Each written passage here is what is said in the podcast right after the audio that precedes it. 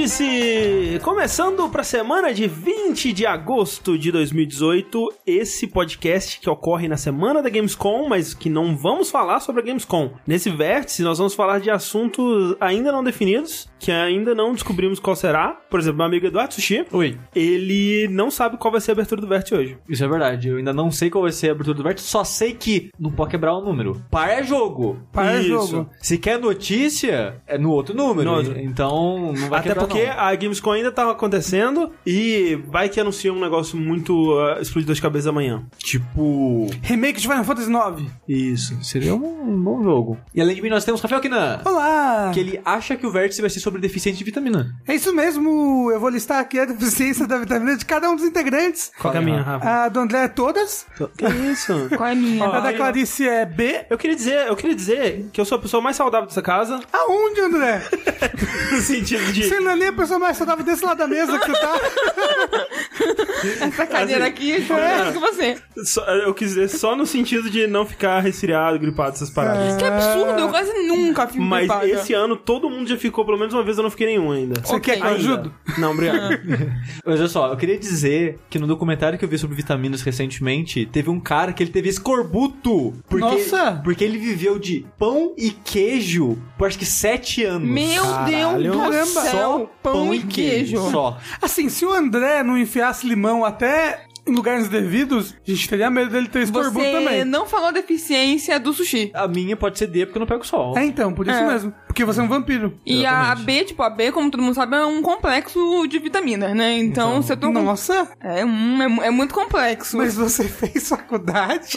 Rafael, já foi tomar banho hoje? Já foi catar coquinho? Tomei banho duas vezes, porque aí eu, eu cortei o cabelo, tive que tomar banho de novo. Mas é só isso mesmo. E a, eu, sei, eu sei que a vitamina B12, é, quase todo mundo tem deficiência dela. E, tipo, é uma vitamina que os veganos se preocupam muito. Por isso que eles comem aquele negócio de levedura nutricional, porque é rica em vitamina B12. Só isso mesmo. Deve ter no Traquinas. É, Traquinas é rico em vitamina. é, exato. Qual é, assim, quais são as vitaminas que a gelatina, é, que a dentadura fine é rico em? Vamos descobrir. É, então. É bem rico nessa vitamina nova que é chamada sódio. Boa, vit- boa vitamina, boa vitamina. recentemente é uma boa vitamina. Mas aqui também, hoje nós temos Clarice Garcia, que vai fazer uma lista com todos os clones de Shark Baby do YouTube. Senhora, Inclusive caralho. todos indianos. Vai fazer uma lista não, né? Vai fazer um vértice.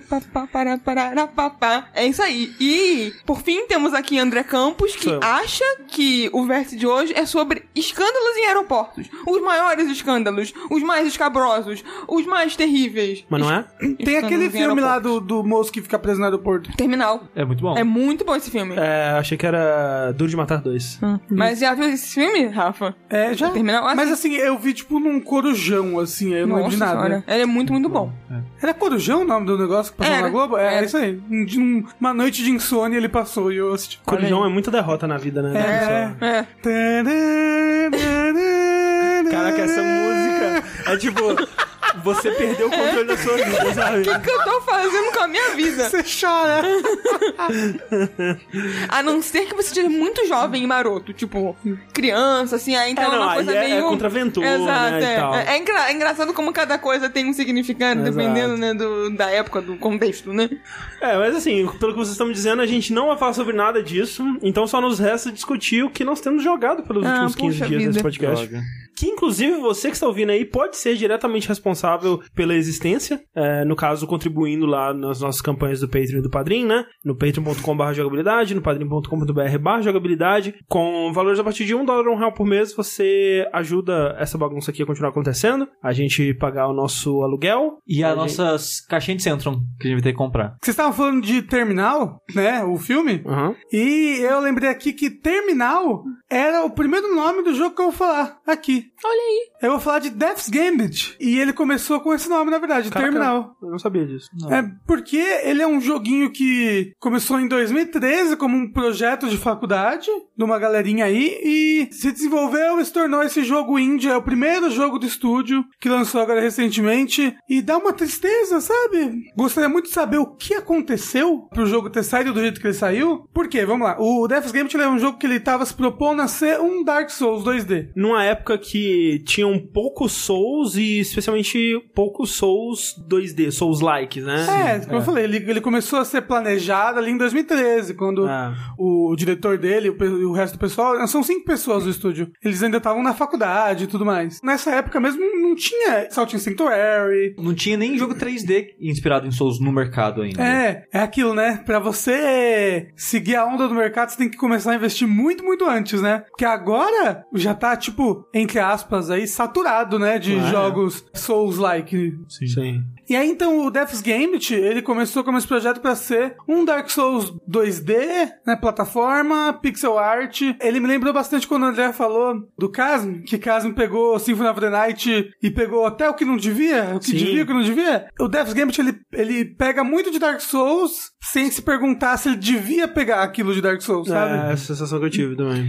Mas acho que o, o pior dele, na minha opinião, é que ele claramente é um jogo que não era pra ter lançado agora. É, e é bizarro, porque o jogo ele tava em desenvolvimento, tirando a parte da faculdade, ele já foi anunciado acho que em 2015, com trailer e tudo. Do trailer pra cá, eles tiraram algumas coisas, tem coisas do trailer que não tá Sim. no jogo final. No trailer tinha um aspecto meio Shadow of the Colossus, né? Sim, que não existe no jogo. Não, existe tipo um, um easter eggzinho, vai. Tem, É. um- tem, tem uma, um- uma pessoa gigante que você escala, mas não é, nada. Não, eles tratam até como uma piada, porque se É. você chega em cima, ele fala, ué, você esperava o quê? Um chefe? Aí você, sério, jogo, que você tá fazendo isso Nossa. comigo? Aí ele te dá uma recompensa que você normalmente ganharia se você vencesse um chefe. Ah, tá. Nossa. E tipo, é tipo, ó, a gente colocou no trailer, então acho que a gente precisa colocar isso no jogo final, sabe? Porque acho que uma das coisas que as pessoas mais falavam na época do trailer é isso, que tipo, nossa, parece um Dark Souls com um Shadow of Colossus, sabe? Uhum. É, e assim, dá pra entender que isso deve ser muito difícil de fazer, né? e. É, Então, então era melhor eliminar por completo, não sei, e... e- É. Ah, não, tipo, essa, que- essa partezinha é só um, um easter eggzinho, sabe?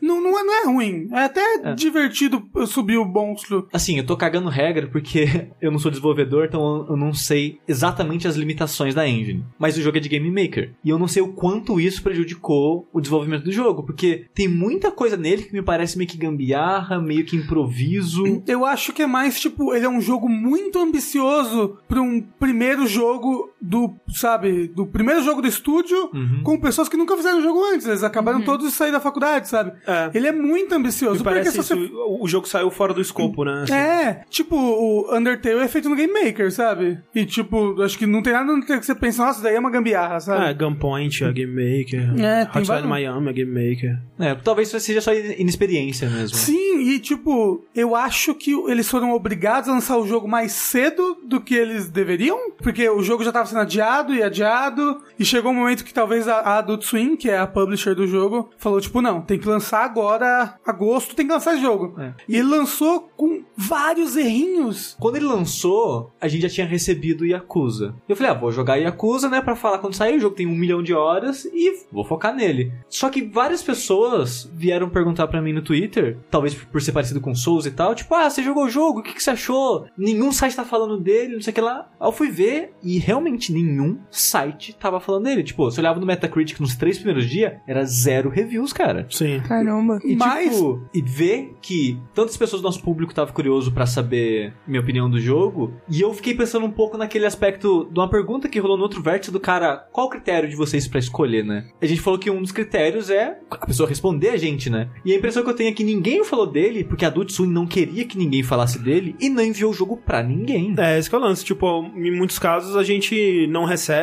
que antes do lançamento ou próximo do lançamento porque a gente é pequeno, né? E tudo Sim. bem. Só que, realmente, nesse caso, não dá pra saber o que aconteceu. Porque, de um ponto de vista mais de má fé, isso não é incomum de acontecer, né? Quando a publisher sabe que o jogo vai ser ruim. Isso acontece no cinema também, né? Quando a- o estúdio sabe que o filme vai ser ruim, eles não chamam cabine de imprensa e tal. Mesma coisa aqui, sabe? É, pode ter sido isso, sabe? Porque a, a resposta não tá sendo positiva, né? Sim, e geral. tipo, a gente recebeu a chave na terça seguinte do lançamento do jogo. Até lá a gente já tinha comprado, já tinha Sim. jogado Ah, e terminado, sabe? Sim. E os lugares que eu fui ver, tipo, em agre- é, agregadores de review e tal, era sempre site pequeno também que provavelmente correu atrás, sabe? Uhum. Porque normalmente site grande vai dar foco pra o que recebeu pra fazer a roda girar, né? Sim. Eu fico meio triste, sabe? Eu, eu não gostei tanto assim do jogo, mas ao mesmo tempo eu fico triste por ele, sabe? Do jogo Sim. meio que ter sido abandonado sol, soltado, É, eu assim, ia sabe? comentar isso agora, que me deixa triste pensar que, ao mesmo tempo que aparentemente eu não joguei, né? Já com início de conversa, mas é, aparentemente parece que foi um jogo que foi a co- corrida, né? Que pressionaram eles pra finalizarem logo. E, mas aí ao mesmo tempo, por conta disso, por ter ficado um jogo um pouco abaixo do que deveria, digamos assim, ou do que a expectativa, aí a, a publisher também esconde ele. Então, sabe, essa, essa coisa meio malvada de eles apressaram e não ficou um produto tão bom e agora eles escondem, assim. E engraçado que, tipo, ele nem é tão ruim. Assim, Uhum. tipo, ele não é. Ele não é um, um- Big Rigs, né? Ele não Ah, é um não, jogo. Um jogo que é injogável. Não, eu, eu, eu zerei ele uma vez. E você começou de novo, até, não Ah, foi? então, eu comecei uma outra build, assim, tipo, logo em seguida pra. Ah, deixa eu ver como é que os jogos comportam, né? Com outro tipo de personagem. É, não, assim, ele não é nível Big Rigs, até porque a gente. Nível Big Rigs é, um, é tipo, um tipo de jogo que não vem ao mercado, a menos que seja aquelas coisas bizarras, né? Do. Asset flip, é, asset coisas flip, assim. coisa do Steam e tal. Mas eu, o, o pouco que eu joguei dele, eu devo ter jogado umas 3, 4 horas dele. Eu achei ruim a ponto de que eu não quero mais jogar, sabe? O, Sushi disse que é relativamente curto, né? O jogo. Acho É que umas- umas 8, 9 horas, eu Caramba, acho que eu é- fiz tudo. É É, ele tem umas ideias que eu achei muito legais, assim, a- acho que a principal dela é o lance dos inimigos reconhecerem sua morte. Você vai enfrentar um chefe, aí você morre, quando você volta, ele fala, ué, mas eu te matei, você está aqui de volta e tal. E essa coisa da morte ser, tá no título do jogo, né, e ser parte importante da, da história e tal, eu achei isso muito é, legal. Porque a história é que você é um soldado que tá invadindo uma, uma, uma cidade aí lendária, né? Um reino lendário. E você e seu esquadrão todo, todos morrem. Pum. Uhum. Logo na entrada da cidade. E aí você faz um pacto com a morte. Ela te revive, vai te reviver pra sempre. Pra você fazer algo em troca pra ela. Que ela não Uhum. revela no começo, mas tipo, depois do primeiro boss ela já revela que ela quer que você destrua um negócio que tem dentro da cidade. Que é um negócio que deixa as pessoas da cidade imortal. Então, como ela é a morte, né? Ela não quer que isso aconteça. Ela tá sem trabalho aí. Então eu gosto desse aspecto, eu gosto muito de como que eles lidam com esses momentos expositórios da história, que são flashbacks quando você morre também. Então, tipo, eles fazem umas coisas interessantes com o momento da morte, né, do jogador. Sim. A Sim. coisa que jogos não costumam dar muita atenção, né? Só a morte e tal. Ele tenta contextualizar e usar isso melhor. Ele tem até algumas coisas meio creepypasta, assim, quando você morre, acontecem coisas meio sinistras, Hum. Sim, e você vê é. umas Tá cenas estranhas. É, que tipo, acho que a primeira cutscene dessa que você vê, entre aspas, é você vendo a sua morte no começo de Isso, tudo, você durante a jogando invasão, né? aquele pedaço. né? É, e é engraçado que o jogo ele meio que justifica naquela hora que, tipo, ah, quando você morre, você relembra a sua vida. Aí você morre no flashback e você lembra mais ainda, né? Você, dá- você entra no flashback dentro do flashback. Assim, eu acho que o principal dele, que me afastou e que me fez não querer jogar, eu não diria que é falta de polimento, eu não diria que é tempo, eu não diria que é culpa da publisher, é uma decisão muito merda de design, que é o lance de você atravessar o inimigo quando você Sim. anda por ele. Velho, pelo amor de Deus, quem que achou que isso era uma boa ideia, cara? Isso é muito ruim, porque, tipo, pra quem não tá entendendo, imagina um jogo 2D, tipo, vamos dizer, Castlevania, como Salt Sanctuary, mais como Salt Sanctuary do que como Castlevania, né? Porque ele tá emulando a- as mecânicas de Souls e tal. Tem muitos jogos, especialmente jogos 2D, que quando você chega perto do inimigo, quando você encosta no inimigo, você toma dano, né? Nesse, isso não acontece. Tem outros jogos que você chega perto de um inimigo e você só encosta nele e ele só vai te causar danos com movimentos do ataque, né? Que eu acho que é, pra esse tipo de jogo especialmente, é o mais legal. Esse, ele decidiu fazer como se fosse um mundo tridimensional, só que não, porque, né, quando você tá andando pra uma pessoa, na direção de uma pessoa, você só dá um passinho pro lado e você consegue atravessar ela sem que ela seja uma barreira no seu caminho. Isso faz sentido, mas pra jogo, cara, isso funciona muito mal, porque você tá andando e você atravessa o inimigo, né? É como se ele não fosse uma barreira herói pra você, assim. E o que isso causa é que quando você tá atacando, você dá uma andadinha pra frente, né? E geralmente você tá atacando o inimigo em cima do sprite dele, é muito ruim, cara. Com É. que arma que você jogou? Com a, a espada, com a lança. Ah, que engraçado, porque eu só fui descobrir que não dava pra atravessar o inimigo, tipo, com umas três horas de jogo. Nossa. Porque, porque eu simplesmente só atacava na, na distância da minha arma, sabe? Eu- Então, tipo, eu, eu nunca atravessava o inimigo. Nossa, o eu fui descobrir Nossa. muito tarde. Não, eu descobri isso no primeiro inimigo do jogo, porque o inimigo foi me atacar e ele passou por dentro de mim. Hum. E isso era o jogo inteiro pra mim. O inimigo, a gente tá lutando, tá um em cima do outro. É muito ruim, Só cara. que o seu ataque não trava no inimigo, né? Então você vai embora pra frente. O inimigo, ele trava em você. Então ele fica meio que que ataca por um lado, ataca pro outro, ataca por um lado, ataca pro outro. Então ele fica batendo dos dois lados, como se tá um em cima do outro, Sim. sabe? E é muito ruim essa dinâmica, porque, tipo, esquivar nesse jogo é ruim, porque, tipo, o frame de vencibilidade é meio que do meio pro final, ela tem um, um fio estranho a rolagem do jogo e gasta estamina pra caralho. É, Eu acho estamina. impressionante como nenhum jogo que tenta copiar Souls faz estamina direito. É impressionante, sabe? Que nem o Unworth que eu falei, que eu acho um jogo bem melhor que Death's Gambit. Ele também não usa estamina muito bem. E aqui é, é horrível, porque você, você dá uma esquiva, você pode dar um ataque, sei lá, sabe? Você tem que comprar muito ponto em estamina pra conseguir ter liberdade de fazer alguma coisa. Até pular gasta estamina, gente. É verdade. E, por exemplo, É até- porque né, dá pra você usar pular pra É, desviar das coisas. se pular né? é uma mecânica útil no combate também. E por causa disso eu, acabei, eu acabava usando muito o escudo do jogo.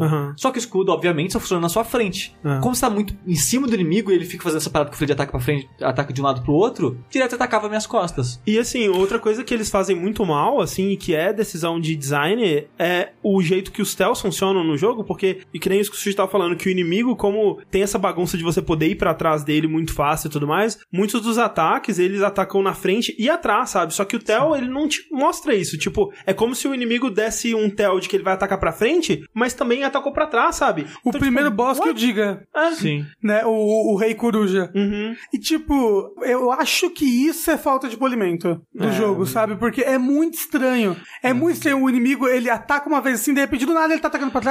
É, tipo, eu já rolei por você. Por que, que você tá me atacando Isso, agora do não, nada? Eu não acho que é falta de polimento, eu acho que é gambiarra pra resolver uma ideia muito merda que eles tiveram, que é esse lance de você atravessar. Tipo, essa ideia de atravessar resulta nesse monte de coisa que eles tiveram que fazer pra isso funcionar à força no jogo. Tipo, no Salt in Sanctuary, você só consegue atravessar o inimigo se você rolar por ele. Exato, aí Sim. funciona, entendeu? É, De fato, assim, o combate do Salt in Sanctuary é muito mais é, firme, Nossa, sabe? eu, assim, eu não gosto muito do Salto Sexual, mas ele é muito melhor do que Death's Game. Não, e outro problema, né, falando já do combate, nada tem impacto. É impressionante. Eu direto, eu tô apanhando, eu não vejo que eu tô apanhando porque tá meio que uma bagunça, e o seu personagem meio que não reage muito. A animação do jogo é bem ruim, assim, eu acho o jogo bonito. parado. É engraçado, ele tem várias animações muito bonitas e várias animações muito feias. As animações são bonitas no sentido de tipo, cara, essas pessoas claramente são artistas e elas têm uma noção visual e um, né, um feeling gráfico muito bom, mas eles não conseguem traduzir isso pra animações de jogo, animações que gerem impacto, que gerem feedback do que você tá fazendo. Eles não sabem, talvez por inexperiência. É, nem, nem,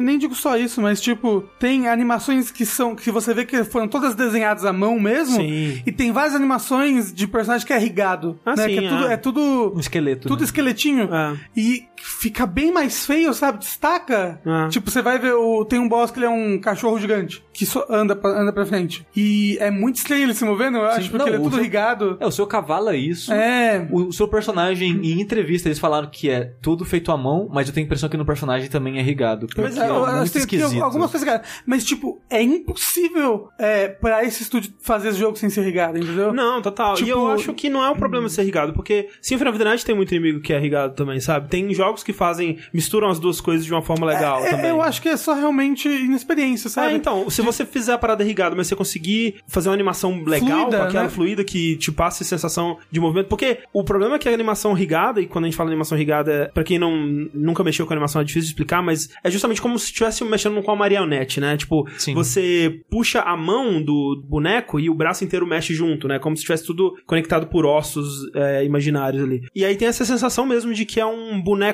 marionete flutuando, assim, mechendo a esmo, sabe? A maioria dos É, movimentos. é- é tipo quando você mata o inimigo no, no Dark Souls e você vê o Hagrid, É, né? O Ragdoll, sim. O, o ragdoll dele. Então, tipo, você percebe ali que se você puxar um negócio, se você ficar andando ali perto da perna dele, você ver que a perna puxa o resto do corpo dele, como as coisas Sim. reagem se movimentam. É tipo isso, porque os, os personagens É, 3D não são animados à mão, mas, né? mas é, mas eu não acho que o problema é essa técnica, porque eu já vi essa técnica sendo bem utilizada em outros É, lugares. eu acho que o problema realmente é, é, é inexperiência. Os cenários, por exemplo, eles são muito pequenos. Tipo, você chega, ah, esse daqui é um cenário de gelo. E ele é tipo uma, uma tela só, o cenário de gelo, né? Uhum. Você passa pro lado, já é uma caverninha, que é uma tela só também. Então é tudo muito pequeno, muito curto. Sim. Você quase não. Você e você só encontra aquele inimigo, aquele tipo de inimigo naquele lugarzinho do jogo. E eles ficaram muito focados na mentalidade de repetição de Souls, porque Dark Souls, muitas pessoas rejogavam o jogo muitas vezes por hobby, pra testar novas builds e coisas do tipo, pra se desafiar. E eles falaram, eles pensaram, ah, as pessoas vão querer fazer isso com nossos jogos também. Então tem muito disso de você reenfrentar chefe com ele sendo mais forte, o jogo vai ter New Game Plus mais 10, e quando Uhum. você termina, você escolhe quantos New Game Plus que você quer saltar. Você pode ir pro direto pro New Game Plus mais 3, por exemplo. Uhum. Então, muita coisa dele é tipo, ah, o jogo é curto, mas vai ganhar vida sobre vida com você refazendo chefes e você rejogando o jogo e tal. Mas eu acho que poucas pessoas vão querer fazer isso. Ah, e, É, eu tô rejogando.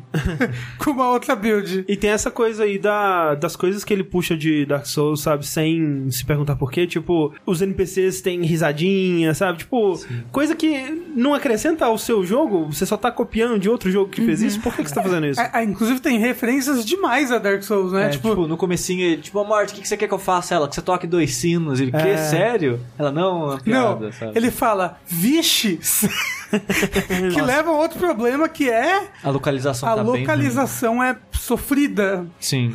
Várias coisas que ainda estão em inglês, vários problemas de inconsistência. Tipo, tem uma chefe que ela tem um nome traduzido. Acho que é Eterna, uma parada assim. Uhum. E tem uma hora que citam ela em diálogo e tá como outro nome, sabe? É, porque o nome dela em inglês é Endless. Ah, tá. E aí, tipo, esquece, esquecem de traduzir. Tem arma, por exemplo, porque é, é traduzido os status das armas, né? Uhum. Então a arma ela escala com força, que aí em português é for, né? Em inglês é, sei lá, STR. ah. E aí tem, tem descrições de habilidades que tá com. com que tá com o requisito da habilidade em inglês. E aí você não sabe o que, que é. confuso. Então, tipo, ah, essa habilidade aqui precisa de 10 fim. Aí, caramba, não tem esse status no meu jogo, fim. É finesse. E é finesse, que é o que eles traduziram pra Precisão, eu precisão, acho. é. Então, tipo, é, acaba até atrapalhando, sabe? A- a- além de deixar tudo estranho, toda essa, essa, é, toda essa, essa falta de polimento tira muito do jogo, sabe? Tipo, re- parece que você tá jogando um jogo no alpha, assim. É. Sim, nossa, no o- early access. O inventário desse jogo é muito ruim. É muito. Não tem opção de, de se auto-arrumar, então é uma É. bagunça o tempo todo, você não acha nada que você quer E, achar e lá. não tem uma parada que, tipo, quando você tá comprando alguma coisa, você não consegue ver os status Não, da não. parada? Você não consegue. Quando você tá comprando, acho que você não consegue ver, e quando você vai equipar, você não consegue comparar. Então você É, nunca sabe qual é melhor e qual Isso, é pior. nossa, é muito ruim. Uma outra coisa que acontece é que a interface, ela é muito crua. Ela tá cheia de problema de feedback, sabe?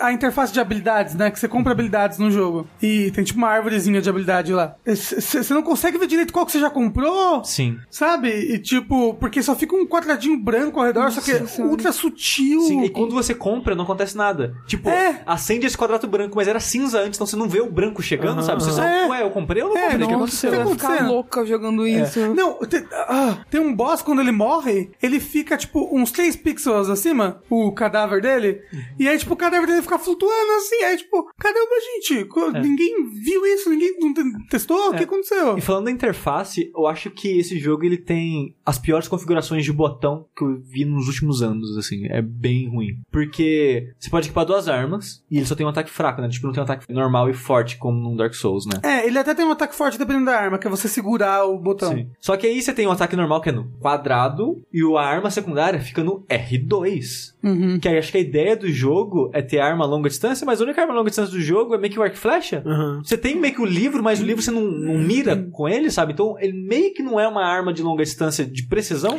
Dá pra mirar com o livro, só que é... só, só que ele não tem alvo, entendeu? Você, você consegue É. jogar um pouquinho pra cima, um pouquinho pra baixo, mas você não sabe o arco dele, você tem que memorizar. É, é porque o livro é a única coisa que consegue castar magia, então, Sim. tipo... Aí quando você casta uma magia, algumas magias você consegue mirar, mas... E uma parada bizarra é que, tipo, você pega o item apertando pra baixo no D-pad, porque a única maneira de jogar esse jogo é no analógico. Uhum. Pra subir escada, você tem Nossa. que segurar o L1. É. E o L1 só faz isso. Pra que que você tem Segura que segurar? escada. Pra quê? tem Então, algum não faz- motivo? Tem? não- não- Não, tem. não tem. E tipo, por que o L1 não é interação? Porque o L1 não é mexer nos outros cenários, subir escada, Interagir com as coisas. Você sabe o que, que eu acho? Eu acho que isso é alguma coisa legada de quando eles queriam fazer uma coisa mais Shadow of the Colossus. É, de segurar, alguma coisa né? segurar pra É, agarrar verdade, no- é verdade. e, e- faz sentido. e subir nas coisas. Mas, mas isso- já que desistiram, eles podiam ter Ah, mudado. então, não, sabe? mas tem muita coisa que, tipo, tem- não, não deu tempo de mudar, ficou desse jeito mesmo. Ah, o chefe tá flutuando depois que morre, a gente não consegue as- consertar. que- Ah, é a vida. Desculpa, acho que esse tipo é o menor dos problemas, né? Porque é só uma coisa visual, aparentemente. Mas é que tem tantas que quebra, Não, não, sabe? sim, sim, mas isso acho que seria, se fosse só isso, mas, como vocês falaram, meio que dá a impressão de que eles mudaram o projeto totalmente no, no meio e ficaram coisas pra trás e, né, acho que isso soma e Mas- acaba realmente é, mas de- atrapalhando. Ah,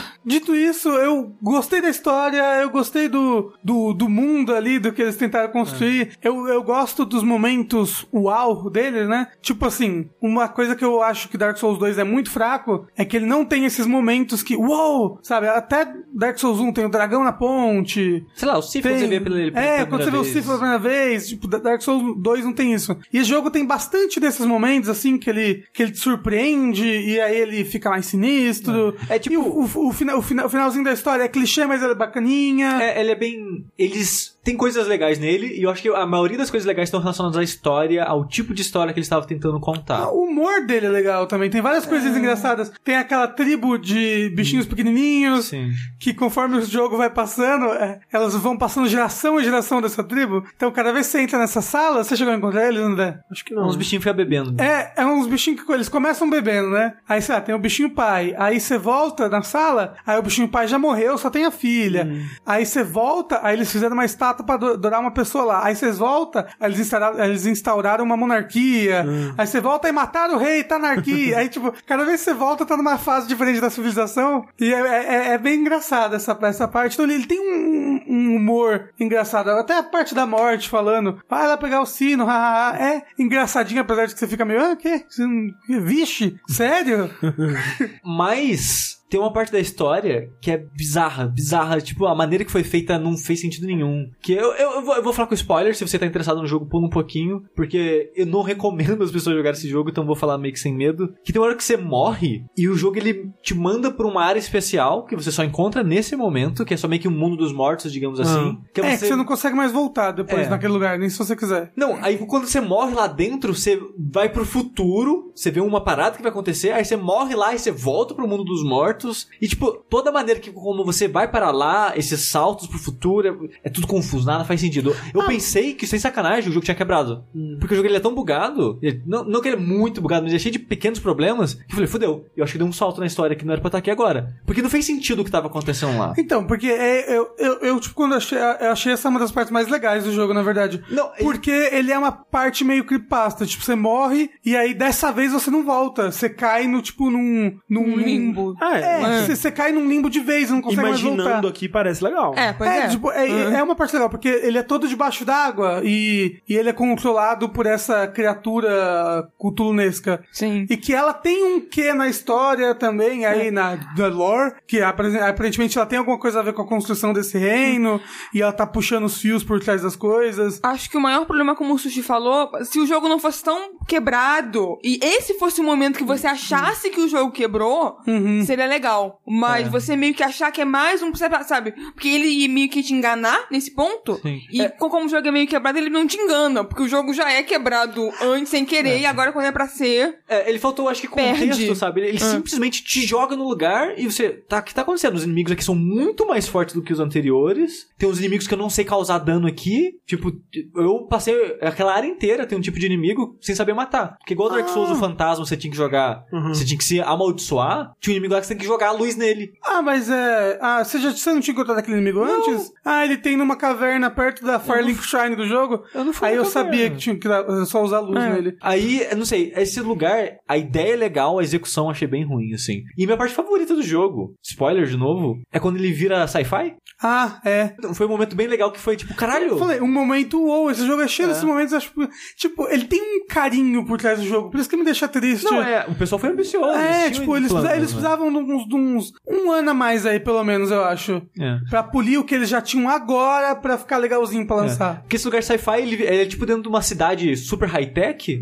no- nesse mundo medieval. Não, parece Metroid, assim. É, você ganha arma de fogo, e os inimigos são robôs que se explodem, jogam bombas e coisas assim. Ele muda de vibe completamente. É. E em termos de ambientação, acho que é o melhor lugar do jogo. É, ele é um lugar super escuro e tem esse, esse, esse alien que tá andando ali por dentro, que ele fica sugando a energia energia das máquinas, no final ele é o boss. Você passa por uns negócios que mudam a sua polaridade. Sim. Aí, se, se você tá positivo, você dá mais dano em inimigos negativos É. e, E tem- e vice-versa. É, e tem uma paradinha meio que do lore da cidade que só, tem- só, só, só tem robôs. Mas você descobre que são as pessoas que colocaram a consciência em robôs e eles estão sendo controlados É, tanto que antes de você chegar nessa cidade, você vence uma menina, né? Que. Sim, é que uma sniper. É, que ela é uma sniper. Então ela é o primeiro momento que. Oh, porque tem tecnologia nesse mundo. Porque ela, ela é. É que que tá. É legal o design dela, que ela é meio que um robô, mas ela também parece uma menina numa armadura. Sim. Sabe? Aí você fica. ah, ou uma armadura muito bonita, ou ela é um robô. E ela, Legal. tem a E vo- ela- e ela tem a voz meio robotizada É, também. e ela usa uma sniper, é bem ba- bacaninha tá, essa batalha. Sim, não é. Tem, ela- tem bons bosses no jogo também. Apesar de ter esse negócio de você passar por dentro dos bosses, mas tipo, o, o mago, acho que foi o meu boss favorito. O do espaço. É, o mago cósmico lá, é bacana, a luta contra Eu, ele. eu acho que um dos meus favoritos foi o último chefe. Ah, é porque ele é lindo, é, se- se o- visualmente. é, se o combate não fosse ruim, se eu não achasse ele ruim, eu acharia o chefe bem bom.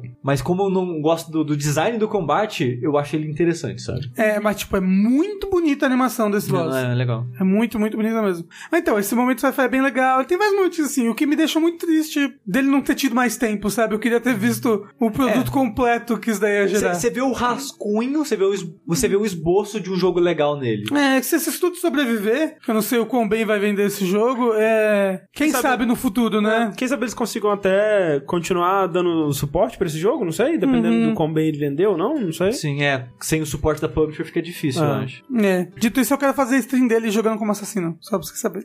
Socorro, Rafael. É, Death's Game saiu pra que plataformas? Saiu pra Steam, PS4 e só. Falando sobre jogos com boas ideias, porém uma execução um pouco cagada, digamos assim. Eu pensei que você ia falar questionável. É questionáveis também, pode ser. É uma palavra mais, né, mais branda. Eu vou falar aqui sobre Graveyard Keeper. O que me falaram sobre esse jogo antes de eu jogar é que ele era um Stardew Valley, né? Era o novo Stardew Valley. Só De que em de cadáver. cultivar plantinha, você cultiva cadáver. Exato. E eu acho que essa é uma das piores coisas que você pode fazer pros dois jogos, porque Stardew Valley é muito bom e esse jogo ele não, ele não exatamente tem o mesmo feeling ali do Stardew Valley, tem o mesmo ritmo, sabe? Ele, ele apesar de ser um jogo de gerenciamento, digamos assim, ele, eles são, eles têm propostas muito diferentes, eles vão pra caminhos muito diferentes. Você acha que você cria expectativas erradas na pessoa se você falar isso? É, também, assim, eu compreendo que, como eu tava comentando num dia, que a gente compara as coisas pra, né, pra ficar fácil a, a compreensão, mas ao mesmo tempo você cria uma expectativa totalmente irreal. Eu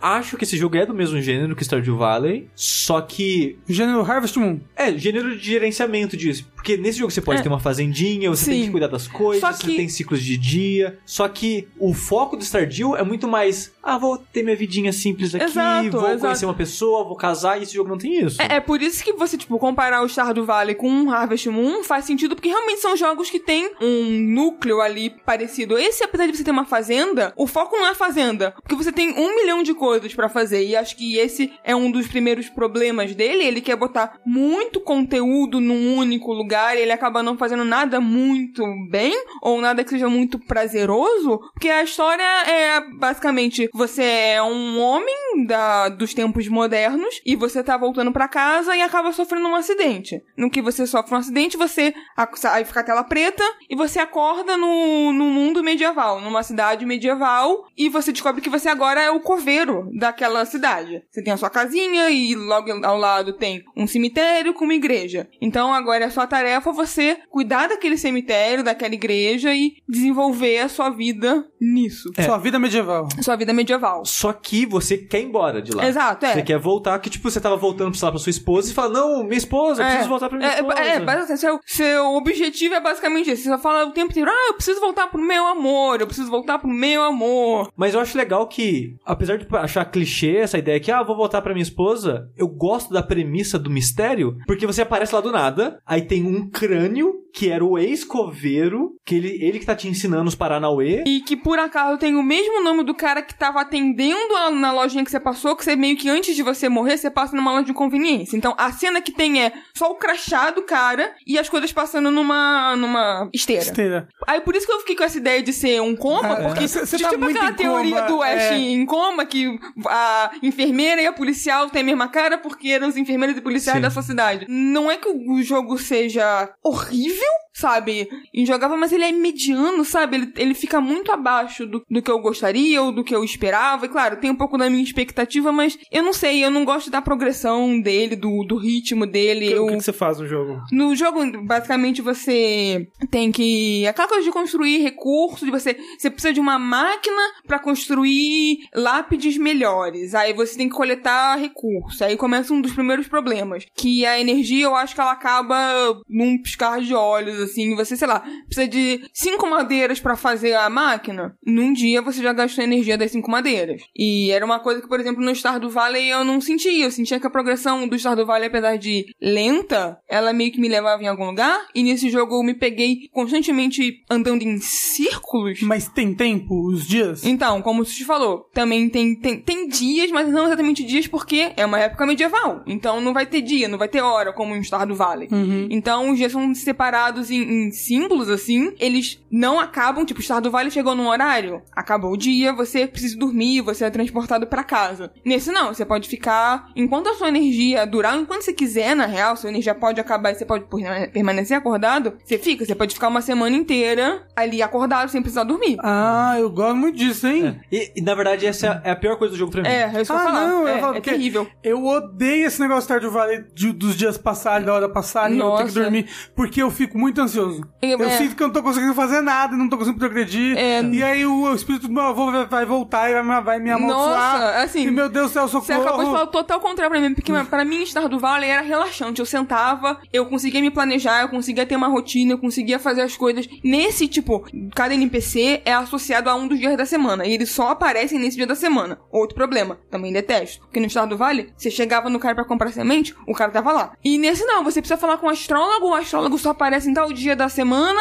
aí enquanto você não entende bem do jogo, é, tem esse, muito também esse sentimento, sabe, overwhelming, assim, de você ter muita coisa, e o cara tá do outro lado, e você não chega a tempo. Ele pediu uma caveira, eu demorei também, um pouco de burrice minha, talvez, eu demorei séculos pra descobrir como tirava a caveira. Enfim. Você mata alguém. Não, então, você não precisa matar alguém. Já vem o corpo pra você enterrar. Só que no que você, quando você tá preparando o corpo pra ser enterrado, você pode retirar coisas do, do corpo. Carne, gordura, osso e a caveira. Só que o jogo também, ele peca em te explicar as coisas, e não que eu queira tudo na minha mão, mas ele simplesmente te joga num mundo com cinco árvores de habilidade e um porrão de coisa pra fazer. O jogo, ele tenta ser engraçadinho, mas eu não gostei de nenhum NPC, nenhum personagem, tipo, eu não. E isso também meio que tra- atrapalha a progressão, porque você precisa fazer um milhão de quests pras pessoas. E é só isso, tipo, me traga tal coisa. Aí vai ter duas linhas, dois balãozinhos de diálogo, agora me traga outra coisa. E parece que é só uma quest interminável pros outros, e, e enquanto eu tenho que fazer as minhas coisas. É o coma, é o, o limbo E... É, pois é. dessa pessoa. verdade. E aí, muitas vezes, por exemplo, agora, agora vai ser um spoiler, mas enfim, não, eu, eu preciso Cuidado, falar.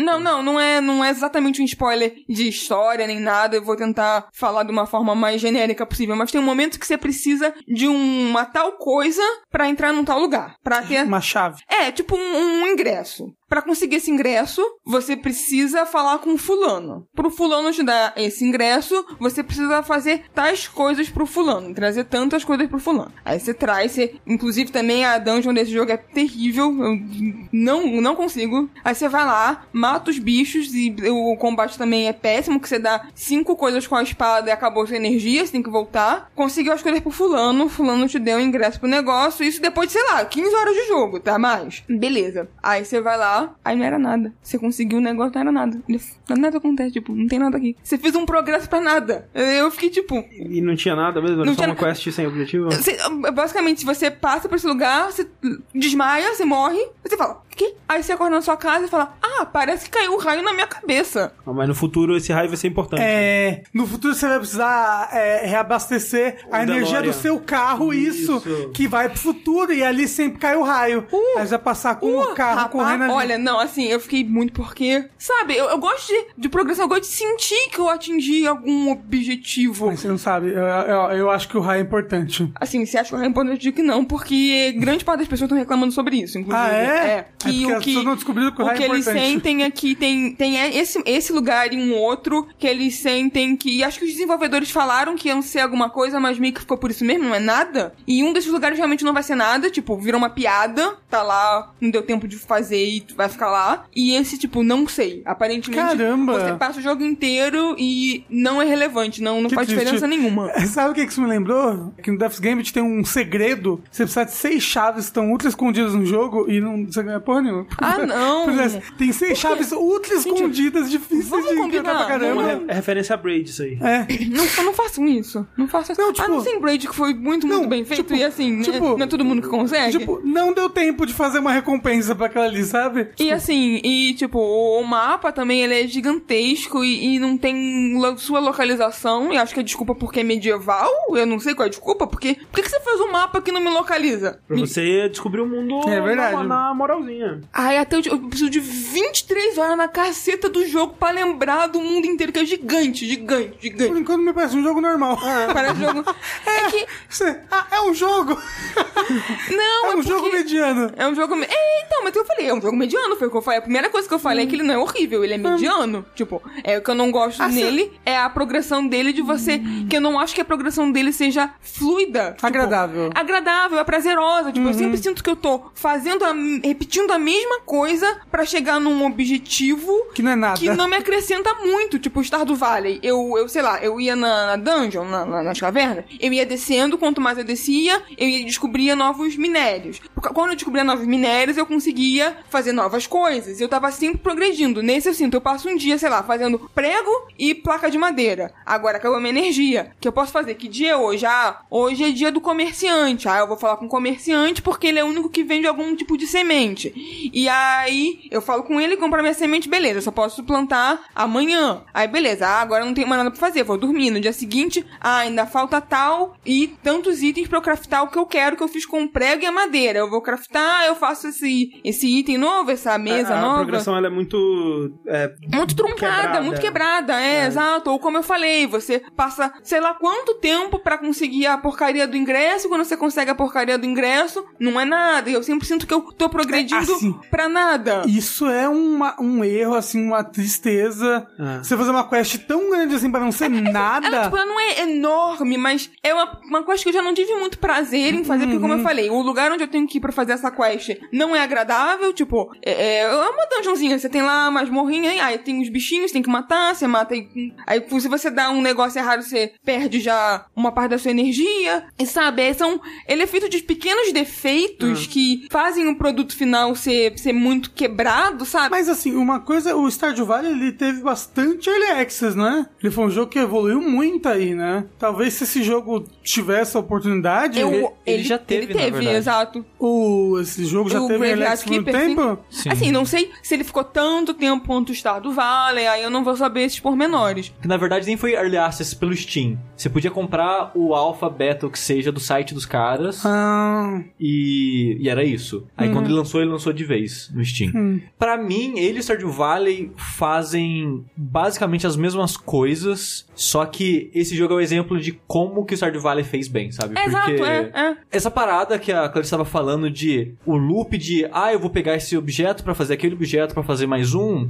Esse jogo e o Stardew Valley, pra mim, fazem a- a- o mesmo tipo de coisa. É a mesma progressão. O Stardew Valley é exatamente a mesma progressão. Eu não sentia nenhum carinho pelos personagens, não ligava pro carisma do mundo, a cidade, não me importei com ninguém lá. Então, quando eu jogava Stardew Valley, eu jogava pelas mecânicas, pelo ritmo, por ficar preso naquele ciclo vicioso de vou pegar uma pedra porque essa pedra vai me possibilitar ter outra pedra. E esse jogo tem essa mesma dinâmica. O problema é o ritmo do jogo, porque o Stardew, ele faz maravilhosamente rotina. Ele faz você jogar o dia lá de, sei lá, 10 minutos Na hora que o dia acaba, você já tá, caralho, preciso de mais um dia, porque eu deixei aquilo e vou fazer aquilo nesse e não sei o que lá. Você já consegue ver o que você quer fazer no próximo dia, você já se planeja, você cria uma rotina. Nesse jogo ele falha horrivelmente em criar rotina, e eu acho que esse é o maior crime dele. Você acha que talvez se com, com ajustes aí quantitativos, você acha que eles poderiam arrumar isso? Não, sim, Tipo, só- dando mais energia É. por dia, É- é porque desde assim- o começo. É porque assim, isso é uma parada muito mais conceitual, muito mais de, de fio, assim, sabe? Que Uhum. quando você tá jogando, você percebe, ok, eles fizeram um equívoco. Porque o dia é muito curto, o que ajuda a. Ah, eu quero fazer aquilo com aquela tal pessoa. Ah, eu tenho que esperar o dia. Ah, mas o dia é rápido. Porque o dia é bem mais rápido aqui que no Stardew Valley. Só que a sua energia dura muito pouco. E você não precisa dormir nunca. Então ele meio que não existe rotina. Você pode fazer É. o que você quiser quando você quiser. E você pode pensar, ah, que ótimo, eu faço o que eu quiser quando eu quiser. Só que fica estranho. Quando você tá jogando, você sente que tá faltando alguma coisa. E eu acho que é o jogo te segurar um pouco. Ele deixar mais estruturado. Tipo, deixa os dias mais longos, me dá mais energia. Cria uma linha um pouco mais guiada no- inicialmente. Porque uma coisa que ele, a princípio, faz, que eu acho mais interessante que o Stardew Valley faz, mas ele não faz tão bem assim, é criar quests e coisas pra você fazer. Porque o Stardew ele tem uma quest, que é basicamente me traz ingredientes X pra um, pra um lugar da cidade. O que não é necessariamente interessante de fazer. Você só vai fazer porque ah, tá lá e eu vou fazer, né? Porque tá lá. Nesse jogo, cada NPC que você conhece, você meio que tem uma série de side missions com esse NPC. Ah, eu tô querendo isso, sei lá, caveira. No começo ela perde, acho que cerveja, depois ela perde vinho. E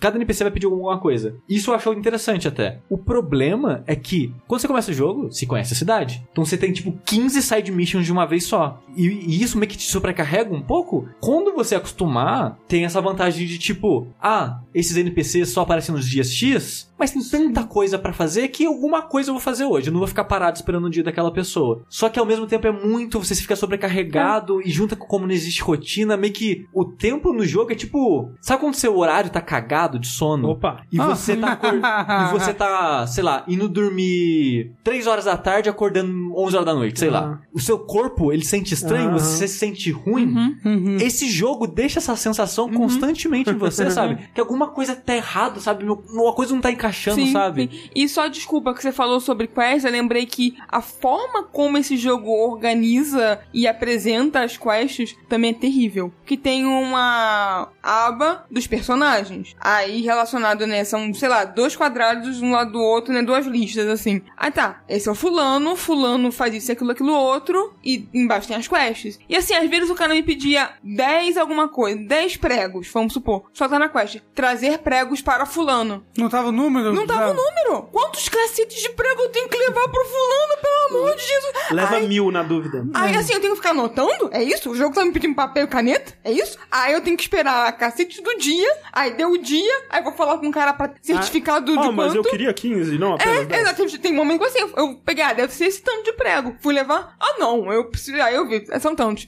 Tá bom, aí eu, agora eu tenho que ficar assim: 10, 10 pregos, 10 pregos, 10 pregos, 10 pregos. Porque senão eu vou esquecer, meu amigo. Assim, dá pra você botar lá anotado? Não tem, não tem, né? Não tem por que não. né? Exato. Assim, na verdade, esse cara aí, esse jogo é um simulador de mim, porque eu, eu não anoto nada, eu fico tudo desorganizado, tem que depender só da minha memória, porque eu não organizo nada na minha vida, e aí Troca eu o dia pela noite.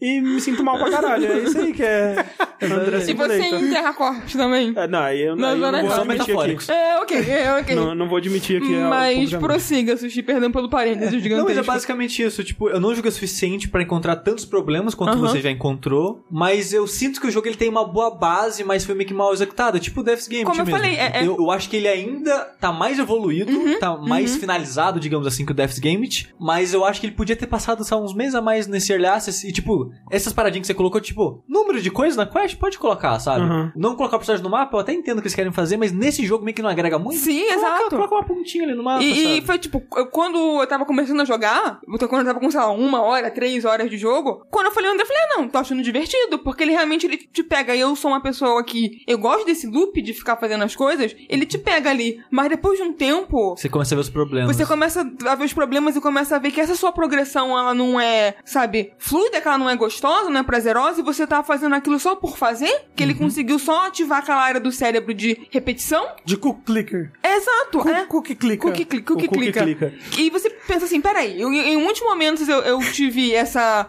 esse dilema, digamos assim, peraí, eu realmente tô me divertindo jogando isso? Ou eu tô só fazendo algo por fazer porque eu consegui entrar nesse abismo de loop? E eu percebi isso, sabe? Estou Que- vivendo ou estou sobrevivendo? Exato, estou vivendo ou estou apertando F pra fazer uma cova? E depois Para apertando respeitos. F de novo. É, basicamente, vou estar apertando F de novo pra fazer a lápide. É. E é, é engraçado que você ama Stardew Valley e não gostou desse jogo. O Henrique do Overloader, ele não gosta de Stardew Valley E gostou. e adorou esse jogo. Ah, o que faz sentido, porque se os jogos são É sim, diferentes. é exato. Sim. É por isso Ah. que eu falei, a pior coisa que você pode fazer pra esse jogo é comparar o Stardew do Valley. é, acho que seria estranho uma pessoa que ama Stardew Valley e ama esse jogo. Mas então, se você olhar a resenha no Steam, tem muita gente que falou: Ah, eu amei Stardew Valley, gostei muito também. Mas realmente me parece mais é, compreensível, né? Ou você, você gostar de um e não gostar do outro. Como eu falei, né, eu não joguei tanto assim, eu não encontrei os Uhum. problemas que a Clarice encontrou, mas do pouco que eu joguei, eu vejo um jogo falho, mas interessante. Que Sim. ele faz coisas que ainda me deixam curioso pra Ah, saber então, mais. E a premissa dele é legal. Você não tem muito. Tipo, tem. Assim, curiosamente, acho que esse ano teve um outro jogo sobre ser um. um Coveiro. não coveiro, mas uma pessoa que cuida de mortos. No caso, era uma pessoa que embalmava mortos e tal. Sim. É, mas esse não é um tema muito explorado, né? Então. é, exceto em Darksiders 2, que você é a morte.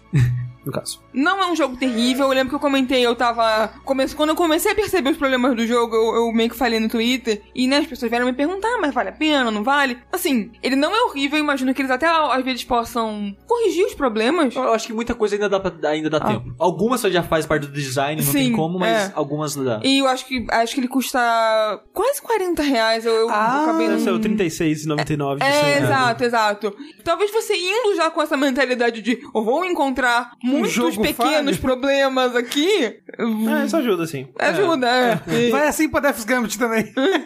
Só que bem mais pro Death's Gambit. Falando sobre a morte, o outro mundo, caveiras, criaturas do além, dimensões paralelas, Eu fui almoçar na casa da minha avó esses dias.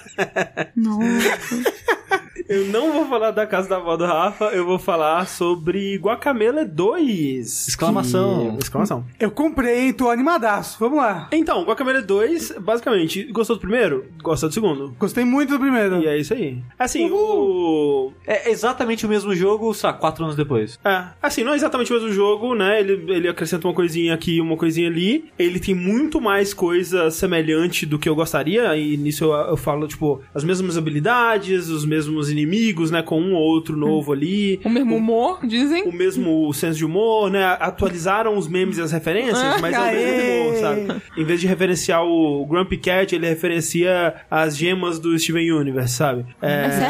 Tem- ele ele tem Despacito 2? provavelmente tem alguma coisa com Despacito lá.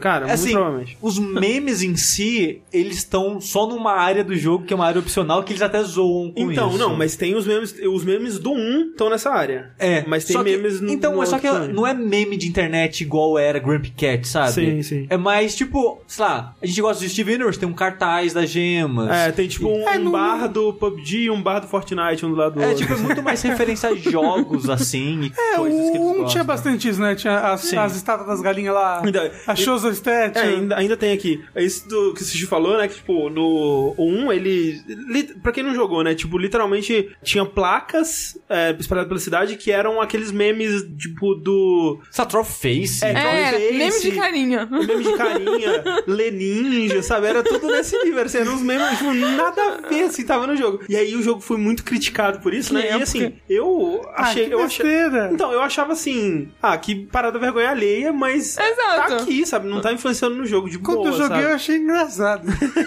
É sua cara achar isso engraçado, Rafael. E aí, nesse jogo, no 2, tem uma área, uma caverna, né? Que ela fica escondida assim. Que estão todas, todos esses memes do 1, eles estão lá. Junto de NPCs que, se você conversar com ele. São tipo o chat da internet reclamando É, não, do jogo. eu tenho certeza que eles pegaram, deram Ctrl-C e Ctrl-V em Sim, comentários eu- criticando os memes do primeiro. Eu Porque, espero que sim. porque são, assim, são umas paradas com muito ódio mesmo. Tipo, ah, o jogo parece bom, mas esses memes aí tão, são um câncer da internet e tal, assim. E aí todos os NPCs falando coisas sobre o meme, né? E aí você passa por essa caverna, que é só umas paradinhas de plataforma bem simples. E quando você sai, alguém, tipo, fala com você assim: Nossa, mas você conseguiu sobreviver àqueles memes, parabéns, hein? Deve ter sido muito difícil.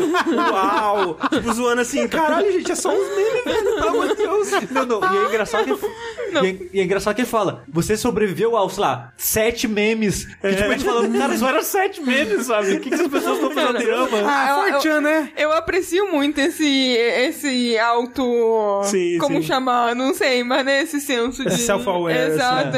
É. Eu, acho que é um dos melhores momentos do jogo. Eu gosto também. Mas assim, o senso de humor dele é bem parecido também, né? Só que agora, a premissa do jogo é que ele se passa alguns anos depois, né? O, o Juan, ele derrotou o Calaca, e aí ele casou com a mocinha, eles tiveram filhos e tal, e agora ele tá, tipo, barrigudinho assim, né? Aposentado? É, como é que é Daddy Body? Só que aí surge um outro luteador de uma outra dimensão que tá tentando pegar a, gua a guacamole sagrada pra, sei lá, fundir as dimensões, destruir a realidade, enfim, qualquer coisa assim. E aí você tem que ir pra outra dimensão, que é a dimensão das piores coisas possíveis, né, onde tudo deu errado. E aí o jogo se passa na maior parte dela. Só que aí tem momentos onde você fica saltando entre dimensões, né, de realidades alternativas. E aí é um veículo pro jogo fazer referências tipo Family Guy, assim, tipo, que nem o- o, o Carro do Street Fighter 2. é, tem, tipo, você vai pra uma dimensão que tem um, um Fusca na praia que você pode bater e aí o, o cara fica puto com você. Tem uma dimensão que é tipo limbo, o jogo limbo, que é preto e branco, assim. Aí tem aranha lá e tal. É quase uma desculpa pra eles poderem fazer mais referências a outros jogos. Mais memes. coisas. Mais memes, exatamente. Amo, amo, amo barração. Então tem muito disso. Se você detestar, você vai continuar detestando. E se você gostar, você vai continuar gostando. Que eu acho que é o que define Guacamole 2, assim, né? Como eu disse, é o mesmo jogo, assim, é mesma engine, mesmo visual, mesmas mecânicas, mesmo tipo de desafio, mesma estrutura até, né? Porque é aquela coisa, tem um hubzinho, várias dungeons e uma dungeon especial, secreta, né? Onde vão estar os desafios mais difíceis do jogo e tal. Eu e o Sushi, a gente gravou um vídeo sobre Metroidvanias, né? É, a gente tava até discutindo sobre a estrutura de, de Guacamele e ele não é exatamente um Metroidvania, né? Eu pensando sobre o Guacamele, eu cheguei meio com a conclusão que ele é mais um Zelda, né? Porque tem esse hub, tem as habilidades que você precisa pra acessar as dungeons. Mais aí- um Zelda 2. não, um Zelda Ocarina of Time mesmo. Hum. Mais do que Zelda 2 até. Porque é, é isso, tem um hub, dungeons, você precisa de habilidade específica pra acessar essas dungeons, e aí na dungeon essa habilidade vai ser bem utilizada, você vai usar ela pra derrotar inimigos, pra fazer plataforma, pra derrotar o chefe, esse tipo de coisa. E aí segue próxima dungeon, que vai estar muito marcadinha no seu mapa, né? Alguém te fala exatamente pra onde você tem que ir e tal. Então ele não tem a parte de exploração, que é fundamental para um Metroidvania, mas ele tem a parte do, do power-up, né? É, é triste só que a maioria dos power-ups são repetidos do primeiro jogo. É, muda que nome. triste. Muda nome, mas eles são a mesma coisa. Tipo, é um soco que te leva pra frente, jogo que te joga pra cima, essas coisas. É, uma barrigada que você cai no chão e tal. Você ainda se transforma na galinha, né? Porque é tipo a sua morph ball pra você passar por lugares menores. Só que a galinha eu acho a melhor coisa do jogo. É. Porque eu não gosto tanto assim do humor do jogo, mas eu gosto do humor relacion... quando é relacionado às galinhas. Ah, é legal, legal. Eu gosto do humor. Cara, o universo das galinhas é maravilhoso, que tem tipo uma, um culto das É galinhas. os Illuminati das galinhas. Exato, e as galinhas agora você luta como galinha, você tem habilidades Sim. especiais como galinha. Não, você pode todas as habilidades de luta que você tem como Juan, você tem como galinha. Então a galinha Caramba. dá suplex, ela Dá barrigada. dá barrigada. Que incrível. Mas não é. E eu acho a melhor coisa do jogo assim, que é muito engraçado. Tudo no jogo so- sobre a galinha eu acho maravilhoso. É. Ah, Mas, e de- Sushi, sobre o problema do, do, do, do daltonismo. Hum. Ele volta nesse jogo porque Volta. o esquema de cores dele no primeiro te atrapalhava, É, certo? e são as mesmas cores aqui. É, e, e ainda não tem opção contra isso? Não, não, Não, tem opção. É. porque o, assim, o, o jogo ele é 2D, né, de plataforma. Ele referencia muito Metroid, digamos assim, mas o sistema de combate dele é muito mais elaborado que a maioria dos Metroidvanias costumam ter, assim, que é um, um sistema de combate com bastante foco em combo, em golpes de luta livre, em juggle, em jogar um inimigo no outro inimigo e jogar o inimigo pra cima e quando ele estiver caindo você continua um ataque no ar e tal. E em usar todas as habilidades que o jogo te dá não só é, pra plataforma, mas pro combate também. Então, você tem uma habilidade de trocar entre duas dimensões diferentes, né? Que isso vem desde o primeiro jogo. Então, Só pode que ser no primeiro jogo você vai pro mundo dos mortos, né? é, é, também. é a mesma coisa. vivos. É a mesma coisa, sim. Tipo, tem o, a- o mundo. Porque são duas coisas. Tem dimensões diferentes e tem mundo dos mortos e mundo dos vivos Ah. também. É, são duas coisas separadas. E aqui, como no primeiro, tem essa coisa de tipo, o inimigo ele pode estar no mundo dos vivos ou no mundo dos mortos, e aí você tem que trocar pra conseguir acertar inimigos diferentes. E aí eles mandam inimigos que vão trocando trocando entre os mundos, ou um que tá em um e outro que tá no outro. Tem inimigos que eles têm escudos que só são quebrados com sua habilidade verde. Então você tem que quebrar o escudo dele com sua habilidade verde. E aí eles mandam inimigos com vários escudos de cores diferentes. Você tem que, em cada um, conseguir fazer uma coisa específica e tal. E nesse ainda tem as habilidades da galinha, né? Que são dois novos escudos que eles acrescentam, que é o laranja e o roxo. São muitas variáveis, então o combate ele é muito estratégico, sabe? Você tem que ficar trocando entre as dimensões e quebrando os escudos e. Com ataques com específicos. ataques específicos e tal. É um jogo que ele. Na luta mesmo em si, ele não requer muita precisão, né? Se tipo, você esmaga os botões e tal. O triste é isso, né? Que o combate ele tem uma boa base, é até gostoso, mas é muito fácil. É. E esse é um- Assim, depende da dificuldade do jogo, né? Então, por exemplo, mas esse é um problema, porque quando eles relançaram o Guacamele naquela edição Super Turbo lá e tal, ele já veio com o hard desbloqueado, né? Mas no Guacamele original, de primeiro, você tinha que zerar uma vez pra escolher a dificuldade. E nesse também. Ah, Ele não. Você não pode escolher o hard desde o começo. E Eu achei o jogo muito fácil, cara. Tipo, desafios de plataforma mais pro final é, e algum. E o chefe secreto do jogo, digamos assim, é relativamente difícil, mas. A progressão do jogo do início ao fim, assim, é muito fácil, muito É, rápido. mas- é, porque eu acho que, principalmente no 1, eu só joguei no normal. É, ele. A dificuldade tá nisso mesmo, de você usar o golpe certo, Uhum. mudar pra dimensão certa, senão você fica apanhando feito um louco, até você mudar certinho pra atacar e aí quebra Ah, não, é. Então é mais tipo. Você tem que fazer Que o golpe jogo... usado, que qu- Ah. quão longo você consegue fazer um combo. Sim, você tem que fazer o Pelo que o jogo tá te normal, pedindo, né? é, sim. E aí no hard tem mais essa coisa de você conseguir desviar melhor, porque uma porrada vai quase te matar de uma vez, assim.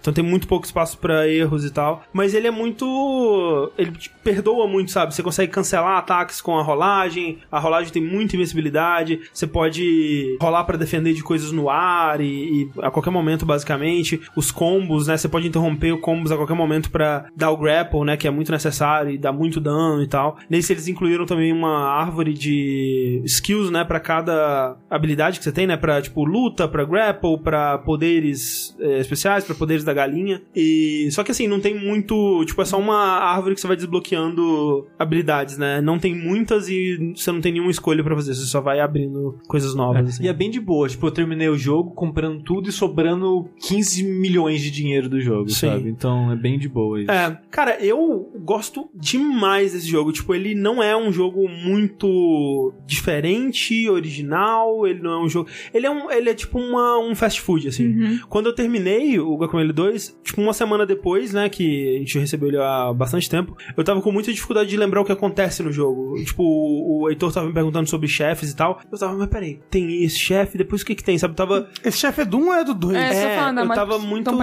É, então, eu tava com muita dificuldade pra lembrar do jogo, porque você. Eu, eu joguei ele muito rápido, sabe? Que ele é curtinho e ele te prende muito, assim, e é um jogo que eu não enjoo, cara. Tipo, eu vou jogando e na maioria desses jogos, assim, tipo, se tem, sei lá, duas sessões de combate muito próximas uma da outra, eu fico, nossa, de novo sessão de combate, né? Podia ter um ritmo melhor. Nesse não, cara, pode, cara, pode vir 70 horas de combate. Eu adoro o combate desse jogo, é tão gostoso de ficar tentando combar as coisas e jogar um inimigo no outro e usar as habilidades certo e tal. Tudo nele funciona tão bem e é tão divertido e os desafios de plataforma são tão legais, né? E, e especialmente os secretos, né? da- dos Illuminatis lá da- das galinhas e tal, que é bem difícil, assim, pro final. Tem uns É. desafios bem complicados. O, aquela que é de. é, né, Desses desafios das galinhas, tem um que é de foco em plataforma, que é que tem meio que as dimensões vão andando sozinha. Sim. Isso é bem difícil. É, que você tem que. É, que vai trocando e aí tem a lava, né? Você não pode deixar Sim. a lava chegar. Isso. Tem um que você tem que tá tirando as bolinhas e você tem que ficar trocando de dimensões enquanto você muda as plataformas pra você não cair no espinho É, também. do que combate é... de boa. É, Acho que combate- o combate do jogo é O fácil. combate é muito fácil. Eu acho que tem um chefe, tipo, que é o chefe. Um chefe que você enfrenta três versões do mesmo cara. Assim, que é Que bem é o, fácil. é o mais difícil, mas é, o- é bem de boa, assim, também. No 1 tinha o apartamento de Satã. Lembra disso? Tem, tem um inferno aqui também. É, eu tive dificuldade pra passar dos desafios É. que tinham lá no apartamento de Satã. Eu eu não sou, não sou muito bom. Eu, tipo no primeiro eu só, só tive dificuldade no final mesmo. Tanto é que eu não terminei. Olha só que não. Que vergonha. absurdo! E, tipo, não foi só uma dificuldade. Foi, tipo, eu fui tendo dificuldade, meio que eu fui empurrando com a barriga e acabou ficando esquecido pra, pra trás. Sim. Mas eu amei o, o primeiro e só tive dificuldade Não. realmente no chefe final, na última coisa. Eu, ze- eu zerei primeiro duas vezes. Zerei ele normal e aí zerei quando ele lançou a última edição aí, que foi a É. Super Turbo É, o, pri- o Buster. primeiro eu platinei ele duas vezes. Caramba. Esse jogo, tipo, eu só não platinei ele porque eu quero guardar o meu playthrough no hard pra jogar num streaming, sei lá. É, pra algo mim, assim. e ele bem de boa de platinar, tipo, pra mim só falta o hard também. Ah, pra mim também.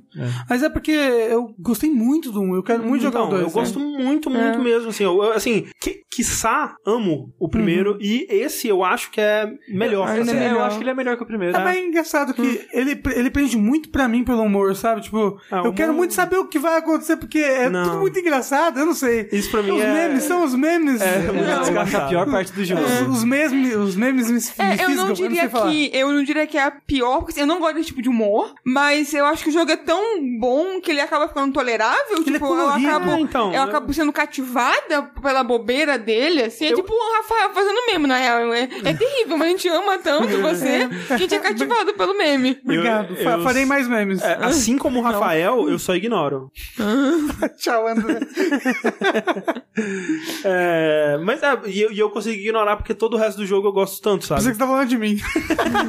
Mas é verdade, eu só ignoro mesmo porque o resto do Rafael. A gente, a gente O que, né? Ah.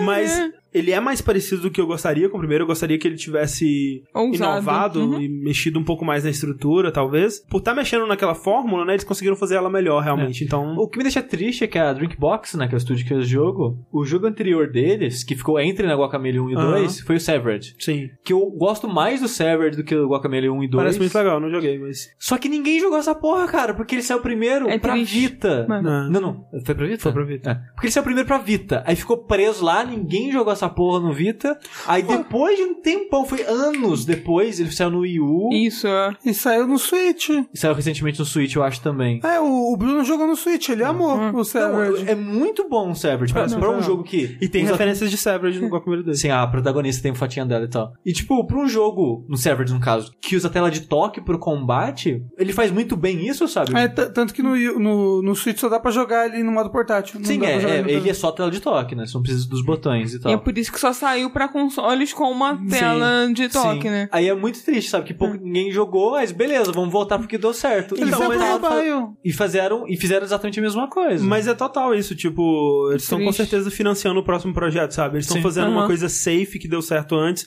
que eles não vão ter que investir muito dinheiro em tecnologia, nem em design, sabe?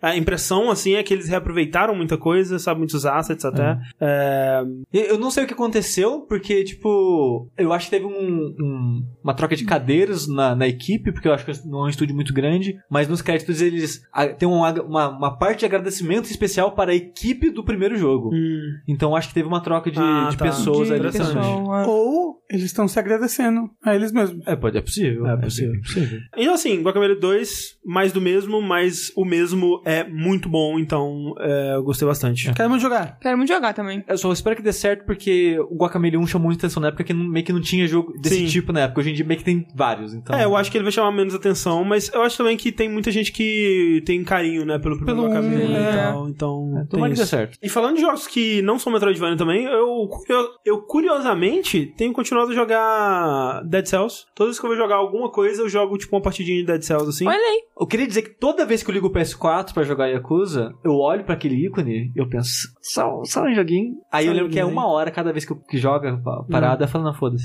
Foda-se. Aí teve um dia que eu joguei.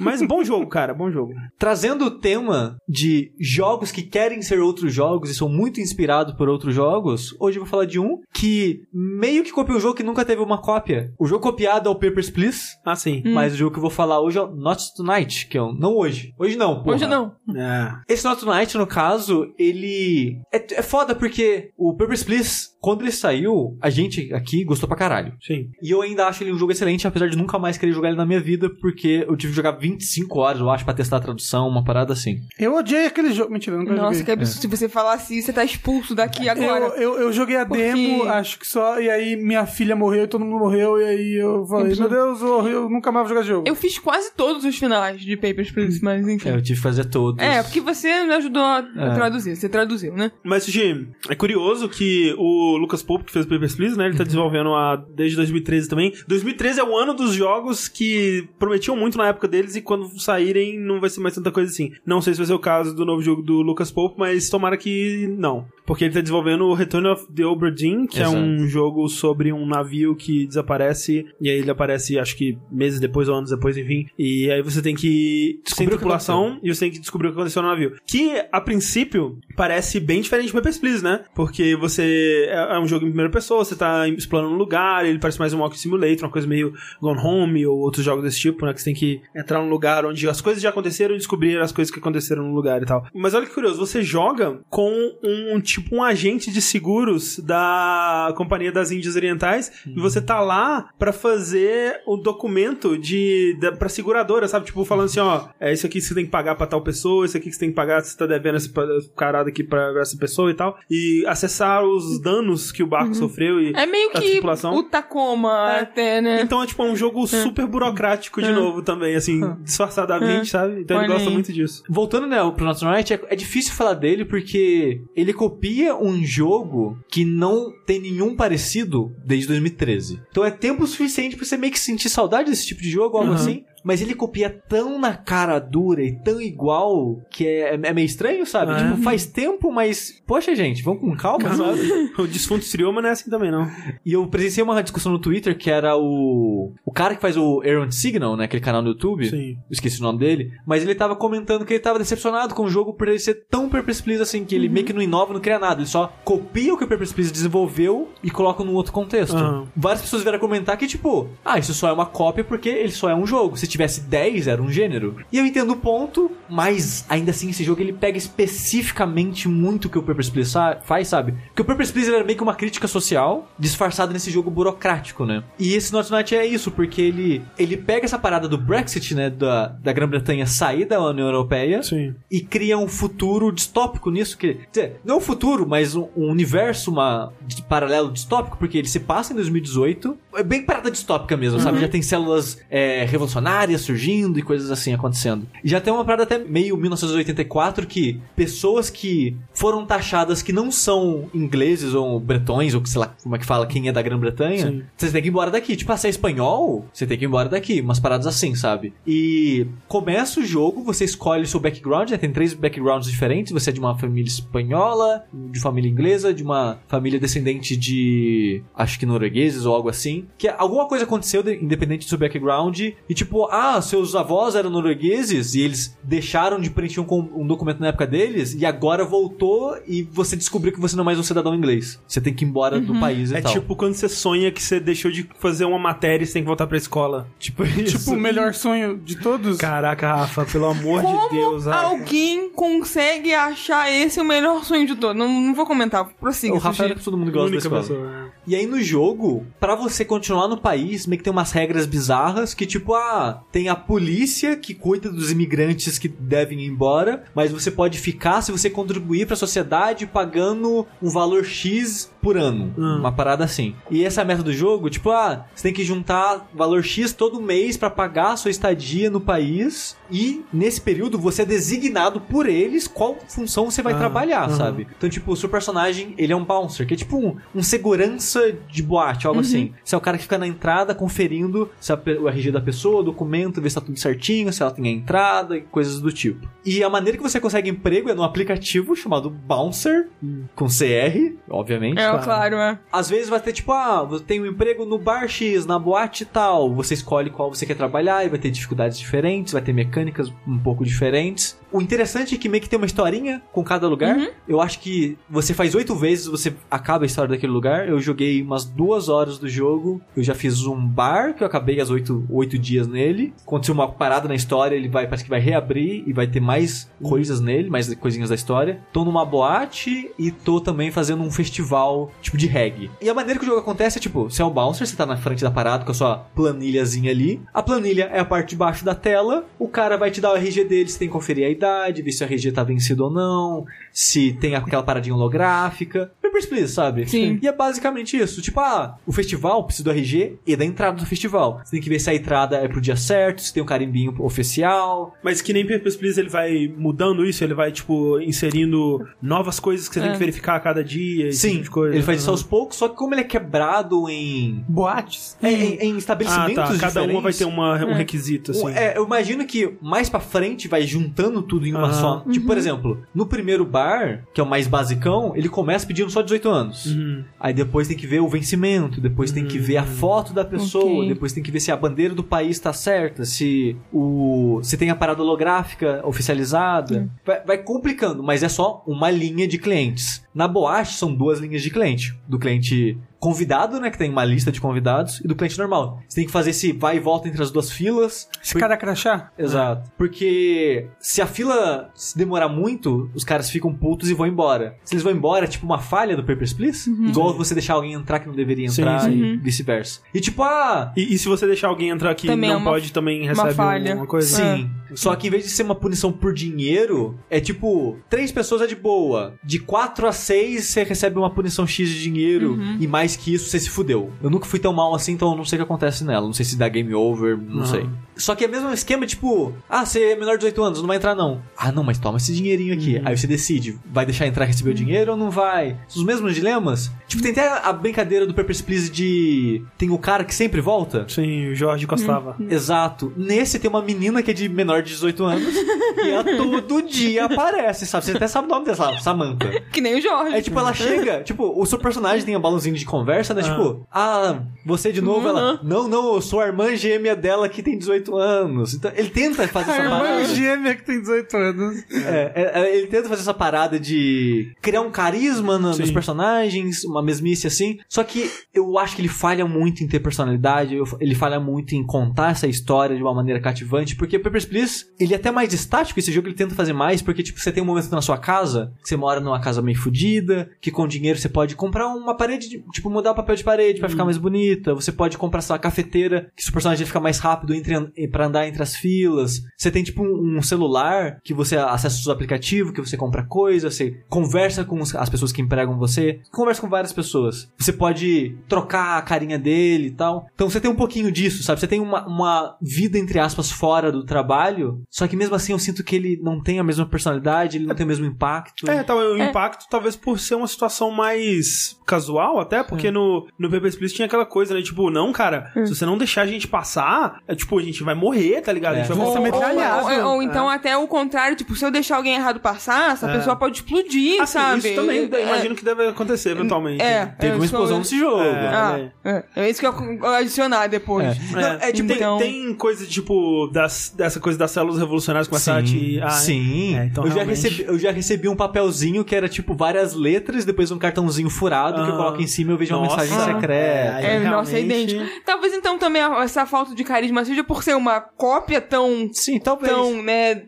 descarada, É, é. E, e é foda porque, tipo, de certa forma ele deveria ser mais impactante por ser uma parada real que Uhum. tá acontecendo, ele só extrapola. Assim, né? Lembrando que esse- a coisa que o Papers, Please fala Também fala também é real, e é, acontece. é. né? Sim, sim. Só que. Mas é mais próximo da gente. É, isso. e o sim, é, acho Please, ser ele dá peso pra essas paradas, Uhum. sabe? Porque ele é um jogo sério, ele é um jogo escuro que é pra ser. A, a mecânica de repetição ela tá lá por um motivo, e esse- nesse jogo eu sinto que ela não tá lá por. Não, não tem essa mesma Que função a na história, história, podia sabe? ser contada de outra forma. A, a maneira que o jogo ele muda a maneira de contar a história e acaba sendo uma, uma característica, essa gamificação da nossa realidade, que existe isso, as, Sim, uhum. as coisas acontecem, isso tipo de pontuação. No final do dia, você recebe uma nota que recebe uma experiência no aplicativo e você ganha level no aplicativo.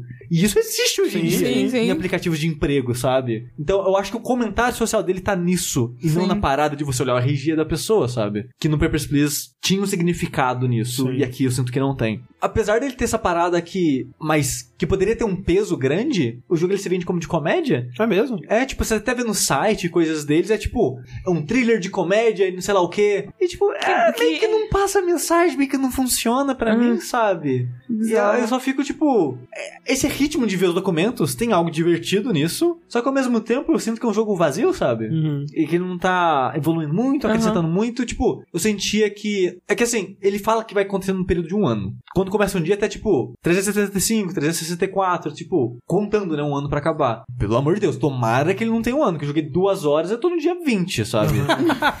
é...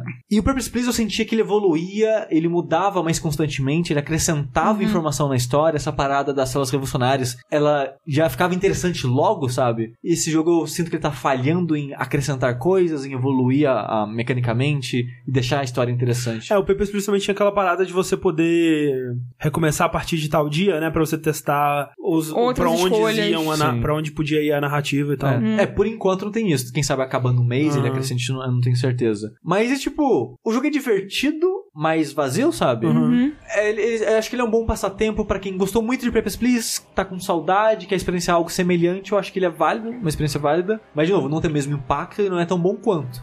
Mas é ok. Ele tem só pra PC e tá 38 reais no Steam. Eita. O que é um, Caramba. é um preço ok, sabe? Levando em conta que lá fora ele tá 18 dólares. É, assim, ele, Caramba. ele- o, o visual dele é pixel art tipo Papers, Please também. Sim. É porque assim, né, tipo, você tá falando que ele talvez tenha uma duração muito grande, talvez aconteça muita coisa no jogo, né? Vai saber. Não, é possível, é possível. É, eu tô bem curiosa pra jogar. Eu também acho que eu só fiquei sabendo recentemente, ou pelo menos só lembrei dele recentemente. E como eu gosto muito de Papers, Please, e, né, não tem muito no mercado, como você mesmo comentou, eu ainda quero muito dar uma chance. É, eu acho que vale uma chance. É, não, eu fico curioso também. E assim, o Papers, Please, ele lançou mais barato que isso, mas também ele é um jogo relativamente curtinho, né? Tipo, você termina ele com umas 5 horas, assim, você já fez tudo que você tem que fazer nele. Menos até. É. Eu quero jogar Papers, Please agora, na verdade. Ele é muito bom. É muito bom. Ele é muito muito, bom. muito bom, nossa senhora. Voltando pro tema de morte, falando sobre jogos de gêneros que ainda não foram replicados, porém o contrário, vamos falar sobre a nova e última, pelo menos de acordo com eles, temporada de The Walking Dead, da Telltale. No caso, né, eles chamam é, a, temporada final, né, do Final Season, só que é bom lembrar também que o Sexta-feira 13 de número 4, eu acho que se chamava o último capítulo também. Então, lembre-se que isso não significa nada, que ano que vem, se esse fizer sucesso, eles podem lançar a realmente última temporada, dessa vez é pra valer. Não, Não. é The Walking Dead X, e é no É. espaço. Isso. Não, é a primeira temporada da nova saga. Exatamente, é. Assim, eles muito podem fazer uma saga nova aí de The Walking Dead. Sim, sim, total. O Fear the Walking Dead. Pronto. É, pois é, muda o nome. Mas, mas, André, me surpreende muito que você tá jogando esse. Sim. Porque essa temporada é o quê? A quarta? A quarta. E você não jogou a terceira. Eu joguei, tipo, eu assisti o Correndo jogar dois episódios da terceira. E você detestou a segunda. E a terceira. Assim, eu não. Assim, eu- eu- os dois primeiros episódios foram ruins o suficiente pra eu não querer terminar. Mas o que eu ouvi falar é que não, não, não importa se você jogou a segunda e a terceira, você pode ir pra quarta. É, então, eu achei que é indiferente. É, eu não tinha ouvido falar isso, mas eu, eu fui pra ela mesmo sem saber, e eu achei curioso que no começo, a Clementine narrando, né, ela dá uma retrospectiva do que acontece nessas três primeiras temporadas, né? E aí é tipo aquela comic que veio no Mass Effect 2, que você pode fazer as decisões, sabe? Caso você não tenha um save pra importar e tal. Então, começa com ela falando da primeira temporada, né? E aí começa com, tipo, é, o Lee, eu encontrei ele, e ele me ajudou a sobreviver. Ele tentou salvar as pessoas, mas ele não conseguia salvar todo mundo. Aí mostra aquela primeira escolha, né? Tipo, Doug ou Carly. Aí você escolhe a pessoa lá, no caso, né? Todo mundo escolhe a Carly, obviamente. E aí ela fala, ah, mas e aí, né? Nós fomos para. é, nós salvamos essa pessoa, só que aí deu treta e alguém matou ela. E aí nós deixamos ela na estrada ou não. Aí você escolhe também. E, tipo, tem algumas decisões, né? Espalhadas pelo que, que você toma ao longo do jogo, né? Aí chega, aí termina a primeira temporada. E aí nós tivemos que cuidar de um bebê. Aí você cuida do bebê ou você não, sei lá, alguma coisa. Tipo, uma decisão, tipo, pro dois e uma decisão pro três. Tipo, não aconteceu nada de importante nesses dois, é, nessas duas temporadas, sabe?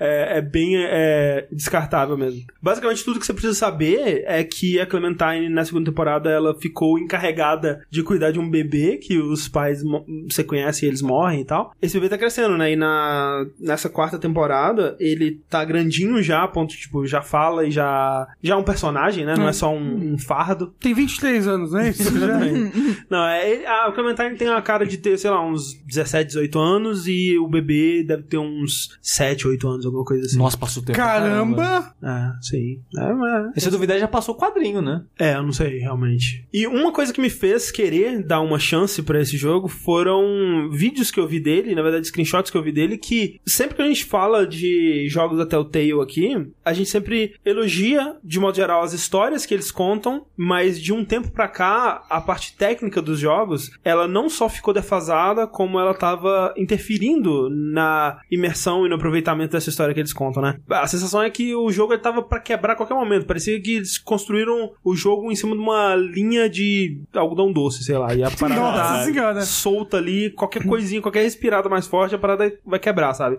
Era aquela coisa, tipo, vamos, vai trocar de uma cena pra outra, sempre dava engasgada. E qualquer corte que dava, parecia que o jogo tava se esforçando muito pra fazer. E aí os personagens se movimentando, era aquela coisa toda travada, e aí uma cena que era pra ser emotiva, né? Ficava aquela coisa esquisita, assim, você não conseguia comprar muito bem a história que eles estavam passando. E eu fiquei bem surpreso com o quanto a engine evoluiu do terceiro Walking Dead pro quarto, porque eu não joguei, né, os jogos mais recentes da Telltale, tipo ah, o Batman temporada 2, sei lá, Guardiões da Galáxia, Minecraft. Minecraft, que acho que foram duas temporadas também. Mas eu acho que ainda é a mesma engine. Mas, cara, parabéns, velho, porque ele- eles deixaram ela rodando lisinha, assim. Ela não tem mais esse, esse engasgo técnico. E, velho, uma das coisas que eu mais tenho pra elogiar esse Walking Dead é a direção artística dele. Tipo, é uma coisa bonita mesmo, assim. Várias cenas que eu fiquei impressionado com a direção e as escolhas que eles tomaram. E isso vem desde um- uma decisão que eles tomaram em relação a- ao visual geral da, do gráfico do jogo, porque desde o primeiro eles tentam emular um pouco aquele visual de quadrinho, né? Com as linhas grossas e os rostos meio rabiscadinhos e tal. Só que nesse eles fizeram uma parada que eu gostei muito, velho. Um efeito muito legal. Que, tipo, tudo que tá perto da câmera é, aparece com bastante detalhe, shaders e, tipo, sombreamento e texturinhas e aquela coisa mais realística, né? Que os jogos foram tomando e até a terceira temporada eu achava meio esquisito porque não casava bem. Tipo, os personagens eles tinham mais volume, assim, a, a texturas mais realísticas, mas com aquele contorno esquisito e aí não, não casava muito bem pra mim. E o que eles fizeram aqui é que o que tá perto tem essa pegada um pouco mais realística com elementos cartunescos ainda, e o que tá longe da câmera fica parecendo um quadrinho mesmo, fica com os, aquelas, aquele sombreamento preto, escuro, é, linhas mais grossas e tal. Então, tipo, mostra uma cena dela vendo zumbis vindo à distância, e os zumbis são, tipo, monocromáticos, assim, eles são como se tivessem desenhadinhos e tal. Ou então você tá andando na direção de uma parede, e quando você tá longe, cara, parece uma cena desenhada à mão mesmo, assim, é muito legal. E à medida que você vai chegando, ela vai tomando a textura mais realística e tal. Então é um efeito que eu gostei muito. Tem uma cena também que envolve uma lanterna ficando suja de sangue, e aí ela começa a iluminar o cenário vermelho, assim. É muito legal, muito da hora o efeito que dá, sabe? Então eles brincaram muito com a cinematografia do jogo, eu fiquei muito impressionado com isso. Será que esse empenho é, é porque especificamente a suposta última temporada do The Walking Dead? É possível, eu acho que eles estão querendo retomar. Porque, cara, quando a primeira temporada saiu, ele foi o jogo do ano do VGA, sabe? Da premiação lá do Geoff Keighley, sabe? E você pensar nisso hoje em dia é meio esquisito, sabe? Pelo o, o quanto que a série se afundou até então. Obviamente, ela tem muitos fãs ainda, né? Tipo, a Mel adora, tem uma galera que ainda acompanha, que é muito fã dessa história da Clementine e tal. Mas, de modo geral, eu sinto que o interesse caiu muito, né? Das pessoas. Eu sinto que é uma tentativa, sim, de se empenhar mais pra deixar o jogo mais relevante, mas eu não sei até que ponto também mudou alguma equipe lá dentro, ou se será o que eles estavam trabalhando já há muito tempo e realmente leva tempo, né, pra fazer uma coisa dessas e agora que ficou pronto. É. E outra coisa que pode ter acontecido foi aquela entrevista que um dos presidentes da empresa deu, Hum. que a empresa tava perdendo dinheiro, e eles Sim. falaram, opa, a gente vai repensar aqui, parar de fazer 15 mil jogos junto e Talvez. vamos, né? Porque realmente a sensação que dá é que deu uma desacelerada, né? Sim. eles não estão mais com tantos jogos em desenvolvimento. Assim, eu sei que eles estão desenvolvendo o The Wolf Among Us eh, temporada 2, que me fez ficar bem animado agora, porque eu não tava. Tava meio que tipo, ah, ok, né? Vai, vai vir aí, mas não vai ser tão bom quanto a primeira. Meio que perdi fé no estúdio. Mas vendo o, o cuidado e a. E a o, quão, o quão bonito tá o jogo, sabe? O que é algo que eu nunca pensei que eu fosse falar de Walking Dead. É impressionante, cara. Tipo, eh, levando em consideração esses jogos que são feitos sem captura de movimento, né? Que eles são construídos a partir de uma biblioteca gigante de movimentos que eles têm lá e eles vão juntando um movimento no outro e tal pra fazer as cenas. Tipo, ele tem lá Clementine, balança a cabeça fazendo sim. Aí eles põem isso e, e- e vai construindo a cena dessa forma, né?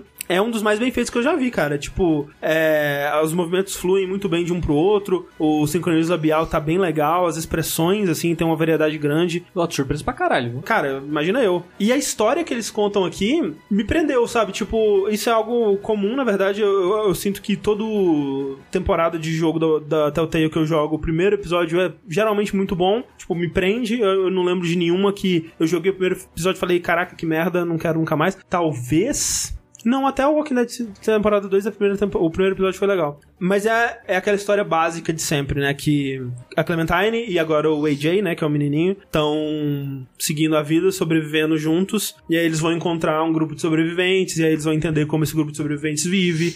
E aí, obviamente, vai dar tudo muito ruim eventualmente. E né, decisões difíceis terão que ser tomadas e tal. É, dentro dessa fórmula, né? Tem muitas coisas legais que eles podem fazer. E eu sinto que eles fizeram elas aqui, porque as pessoas que você encontra, né? O grupo de sobreviventes que você encontra, eu gostei bastante de todo mundo, assim. Eu quero conhecer mais aquelas pessoas. Não, não tem ninguém que é imediatamente muito escroto, né? Porque em Walking Dead você sempre tem uma visão meio nihilista, onde ninguém mora na vila do sushi, né? Todo mundo só tá querendo pensar na própria sobrevivência e vai foder o amiguinho na primeira oportunidade e tal. E eles tentam uma abordagem um pouco diferente com esse grupo de sobreviventes que você encontra aqui, que eu achei interessante. Até quando personagens fazem coisas questionáveis, você entende muito melhor de onde essa coisa questionável veio. O próprio relacionamento da Clementine com o AJ, por mais que é triste, né, que pra trazer algo que funcione de novo, eles estão tendo que remeter à primeira temporada, né, que era basicamente isso, era uma relação de pai e filho, agora é uma relação de mãe e filho, basicamente, né, que é você ensinando esse menino a sobreviver nesse mundo e tal. Você já pega uma Clementine que ela já tá com esse menino há mais tempo, né, ela é quase como a a mãe de verdade dele mesmo, né, porque ela tá com ele desde que ele era um bebê, né, e, e, ele- e ela que influenciou ele, ela que ensinou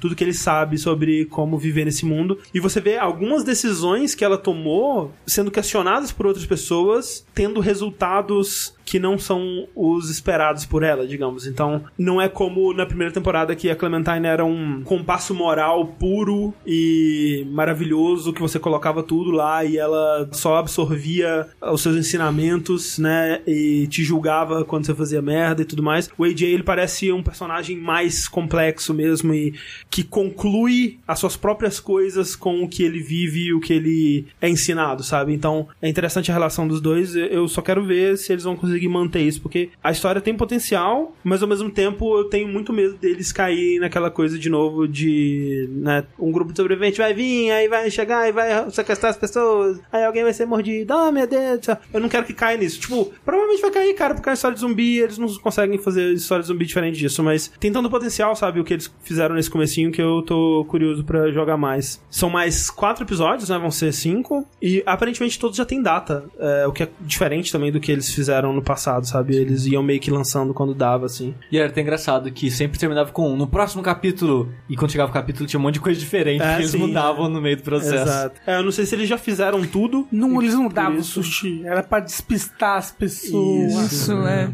E tem uma outra coisa também, naquele final do capítulo que mostra a porcentagem, né, de quem escolheu o que e tal. Nesse tem uma coisa de relacionamentos com as outras pessoas também. Então, além de aparecer lá em cima assim, é, a pessoa vai se lembrar disso e tudo mais, agora tem tipo a relação de você com essa pessoa mudou, né? E aí no final ele mostra um pouco dessa tabela de tipo como você está em relação a essas pessoas e o que essas pessoas acham de você e tal. Então parece que vai ser mais focado nesse grupo mesmo, é, o desenvolvimento da relação com eles e eu tô curioso pra ver pra onde vai. Eu tô gostando bastante, cara, eu tô impressionado assim. Eu não sei se é porque faz muito tempo que eu não jogo pra valer mesmo, acho que a última vez que eu zerei uma temporada da Telltale talvez tenha sido Borderlands. Borderlands, talvez, faz. Tempo. É. E somando ao fato que eles agora estão melhores, assim, te- visualmente, então. Cara, eu, eu, eu realmente fiquei assim, porra, que jogo bonito, sabe? Uhum. Que eu nunca esperei que eu fosse falar de jogo da Telltale. É, porque tenho. mesmo no Walking Dead 1 já não era, sabe? É, mesmo não pra achava. época. é. Assim, não, pra, pra época já era bem feio, meu Deus do céu. é óbvio assim, não é o jogo mais bonito do mundo. Você tem que lembrar que ainda é um jogo de orçamento baixo. Mas ele é pequeno. bonito comparado Sim. ao que era antes. E tecnicamente, anos, obviamente, né? tem outros jogos que são muito melhores e tal, mas essa coisinha de, do que tá longe parecer como se fosse um quadrinho, eu achei muito da hora, ficou muito legal. Então, The Walking Dead, a temporada final, tá tipo 70 reais no Steam, assim, né? Caralho! É, são os cinco capítulos, é, Ah, é tipo isso. ok. São cinco capítulos. Achei que era o primeiro capítulo Nossa, 70 reais. não, mas- Caramba. Acho que não tem como comprar só o primeiro. E indo para o nosso capítulo final Opa! desse programa, vamos para os lançamentos. E olha só, gente, semana que vem tem jogo pra caralho. Começou, abriu Já- as porteiras. Já segurem os seus respectivos cus aí. Deixa eu falar, Sushi. O que pisca. É, é, Monster Hunter Generation Ultimate. Uau! É isso mesmo? Isso é música de super-homem? Que porra é Não, essa? é música do Monster Hunter. É. Okay.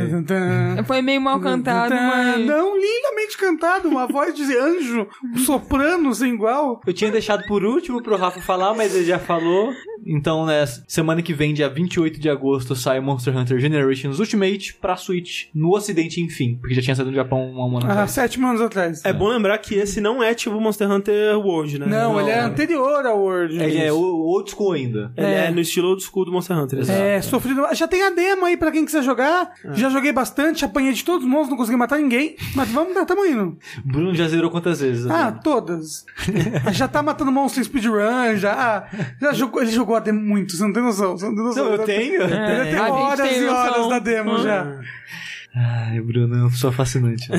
Fascinante. Meu Beijo, anjo. Bruno. Mas assim como o Bruno caiu no buraco, um jogo que vai levar muitas coisas para o buraco Opa! semana que vem, Donut Country. Quero muito, ó. Quero, quero demais. Que a gente até falou no vértice de notícias por causa dos clones dele e Isso. tal. Pra resumir pra todo mundo, quase todos os jogos dessa lista são dia 28 de agosto. Só um não é. Então quando eu não falar a data do jogo, gente, é 28 de agosto. O último jogo que eu vou falar é dia 30 de agosto. O resto tudo dia 28. Então, Donut Count, 28 de agosto, pra PC, PS4 e OS. Então se você tem Ok. celular de, da Apple aí, você pode jogar as coisas. Seguindo, temos Yakuza Kiwami 2. Opa! Eita! Se você, olha só, se você gostou de Yakuza, é mais Yakuza. Exato. Muito Yakuza, né? Tem, assim, pra quem tava assim, porra, a SEGA nunca lança Yakuza no ocidente. Toma Yakuza aí, caralho, filho da puta. Queria Yakuza, agora aguenta Yakuza. Enche É. o cu de acusa. Ó, esse ano saiu o 6, o Kiwami 2, vai ser o Hokuto no Ken, que é da mesma equipe tem a mesma pegada. Três jogos de Yakuza só esse ano. É, ano passado saiu o Zero e o Kiwami. Zero e Kiwami. Hum. Porque o Zero deu muito certo. Tudo, é coisa, tudo por culpa do Zero. Hum. Porque o Zero deu muito certo, eles falaram, é agora, vamos É agora. aproveitar. É. E tá, tipo, lança tudo. Não, e manda mesmo. E pelo tem amor de rumor de um Phoenix Wright vindo aí também, né? Que é um jogo de Yakuza. Nossa senhora. Eu tava pensando, pera aí, a SEGA que vai fazer? O que tá acontecendo? Tipo, eu, eu fui, sabe, ficando em sobressalto e fiquei tipo, Por um segundo meu cérebro pensou muitas coisas. É, mas eu comecei a jogar o Zero, eu só parei porque eu fui jogar Kingdom Hearts porque eu me odeio. Mas ó, Yakuza Zero é maravilhoso. é delicinha até agora e só fica melhor. Saiu pra PC, recomendo muito. Continua na semana um jogo aí que ainda deve ter gente que joga, provavelmente mais que Yakuza, que é o Pro Evolution Soccer, o pezinho Ah, da galera, que não é tão galera assim, porque a galera mesmo tá no FIFA. É o que eu ouço dizer. Mas eu é, vejo assim, a- as caras dos jogadores no, no Pro Evolution Soccer parece mais bonito do que Eu o do não sei, eu FIFA. não vejo a cara dele É. tanto tempo. É. É, Também não do- faço ideia. Mas ele vai sair pra PC, PS4 e Sony não, no dia universal aí da semana que vem. Que é 28 de agosto. Exatamente. Ah, eu não falei Yakuza Kiwami, por enquanto, exclusivo de PS4, mas tudo é certo, vai tudo sair pra PC e todo mundo Que vai já ser feliz. começou a sair, né? Exatamente. É. O Kiwami 1 também já tá anunciado que vai sair. Mas continuando a listinha de lançamento, semana que vem nós temos também Two Point Hospital. Ah, Ah, sim, sim. É o sucessor espiritual do Team Hospital, né? Isso. Ah, parece bem interessante. É. Sim. É, só, só exclusivo de PC, né? Porque esses jogos né, normalmente são pra PC mesmo. Uhum. Eu tô curioso, mas tô daquele jeito, né? Ah, sim, provavelmente é muito legal, mas não tô tipo, nossa, que vontade de jogar. É. Eu tenho mais vontade de jogar o do dinossauro lá, do Jurassic Park. Que falam mal, por sinal. É? É, eu vi umas pessoas criticando. Quer dizer, pessoas que jogam bastante desse tipo de jogo Aham. falando que ele não é um bom esse tipo de jogo. Entendi. Semana que vem nós também temos um relançamento que esse aqui eu quero. Porque agora vai, André. Agora vai. Que é o Divinity Original Original Sin 2 pra ah, PS4. Olha aí, será que agora vai? Não vai não. Pô, mas eu quero muito jogar esse jogo, cara. É, então, mas é que é difícil, né? É difícil, vai passar tempo. É, de muita gente não vai, eu queria, mas nunca queria. É, então, terminar. esse é o problema. Eu também quero, mas é difícil. Mas olha só, o pouco que eu joguei, gostei bastante. E se a gente fizer assim, Sushi, a gente streama todo dia, duas horinhas? Ah, eu quero jogar também. Aí o Rafa joga também. Mas aí. E aí a Clarice joga também. PS4, PS4. Eu não, achei que é, ele joga no PS4. PC, né? Não, PS4. É PS4, não. Não, é, Porque de PC já saiu, Rafael. Não, o lance não é esse. O lance é que agora vai ser lançado pra PS4. Eles já começaram a a jogar o de PC, inclusive. Não, eles recomeçam aí. Não! É porque é mais fácil a gente comprar um pra cada PC do que um pra cada PS4. Certo? Do PC é barato, do PS4 deve ser carérrimo, é deve ser 250 reais. Agora você tem um ponto, hein? Eu não vou jogar, não, hein? Eu não tenho dinheiro. Mas assim, no final das contas, ninguém vai jogar. Essa é, a verdade. Resumo. Eu comprei dois Divinity Original Sin 1, um pra mim e um pro Bruno pra gente jogar, eu nunca nem instalei o jogo. Gastei uma fortuna. Porra. Não, Nosso primeiro ano de namoro, faz muito tempo isso. um dos primeiros jogos que eu e o André a gente jogou assim que a gente mudou pra São Paulo foi o Original Sin primeiro. E a gente jogou, sei lá, uma, duas horas do jogo, nunca mais abriu. Aí a gente começou dois no PC, que foi um dos últimos jogos que a gente jogou antes de mudar de apartamento. em streaming esse. Jogou? Sim, ok. é, eu lembro. Jogou. A gente jogou um pouco fora, depois jogou em streaming. A Caraca. gente jogou mais até, deve ter jogado, sei lá, umas quatro Foi tipo no isso. total. Gostei pra caramba, Gostei mais do que do primeiro, do que eu joguei. É. E eu triste porque eu nunca terminei Resident Evil 6 com o André. Olha só, a gente jogou pra caramba. Só que É eu porque nunca é ruim, terminou. né? Mas olha só, Divinity no caso, ele é PS4 e Sony, já tem pra PC. Ah, Sushi, você não fala do jogo do Shone! E pra fechar, semana que vem, o único jogo que é no dia 28, que é dia 30 de agosto, The Messenger. Opa, Ah, aquele jogo que você é um ninja? É aquele jogo que você é um ninja, Ninja Gaiden. publicado pela Devolver, vai sair pra Switch e PC, só por enquanto. Sem dar sua opinião sobre o jogo, Sushi, você diria que as pessoas devem comprar ele no Switch? Não, eu diria que as pessoas não devem comprar jogo no Switch. Nossa, mas é um jogo Não. 8 bits. Não, não, não compra jogo no Switch, pelo amor de Deus. Não, não compra. Não compra jogo pro Switch. É. All. Não, não compra. Esse jogo. Ah, tá. Eu também tinha entendido que era Herol. Não, não, não, não. Esse jogo, se tudo der certo, vai ter um vídeo explicando o porquê, mas não compra esse jogo no Switch. Esses foram os lançamentos da semana, encerrando por aqui esse vértice temático da morte, né? A morte que está com todos nós aí, nos guiando é, para o fim. Enquanto a gente permanece vivo, vamos aproveitar o que nos resta da vida. Eu sou o André Campos, Eu sou o Eduardo Chi. Eu sou o Rafael Kina. Eu sou a Clarice Garcia. e até a próxima. Cuidado com o que clica.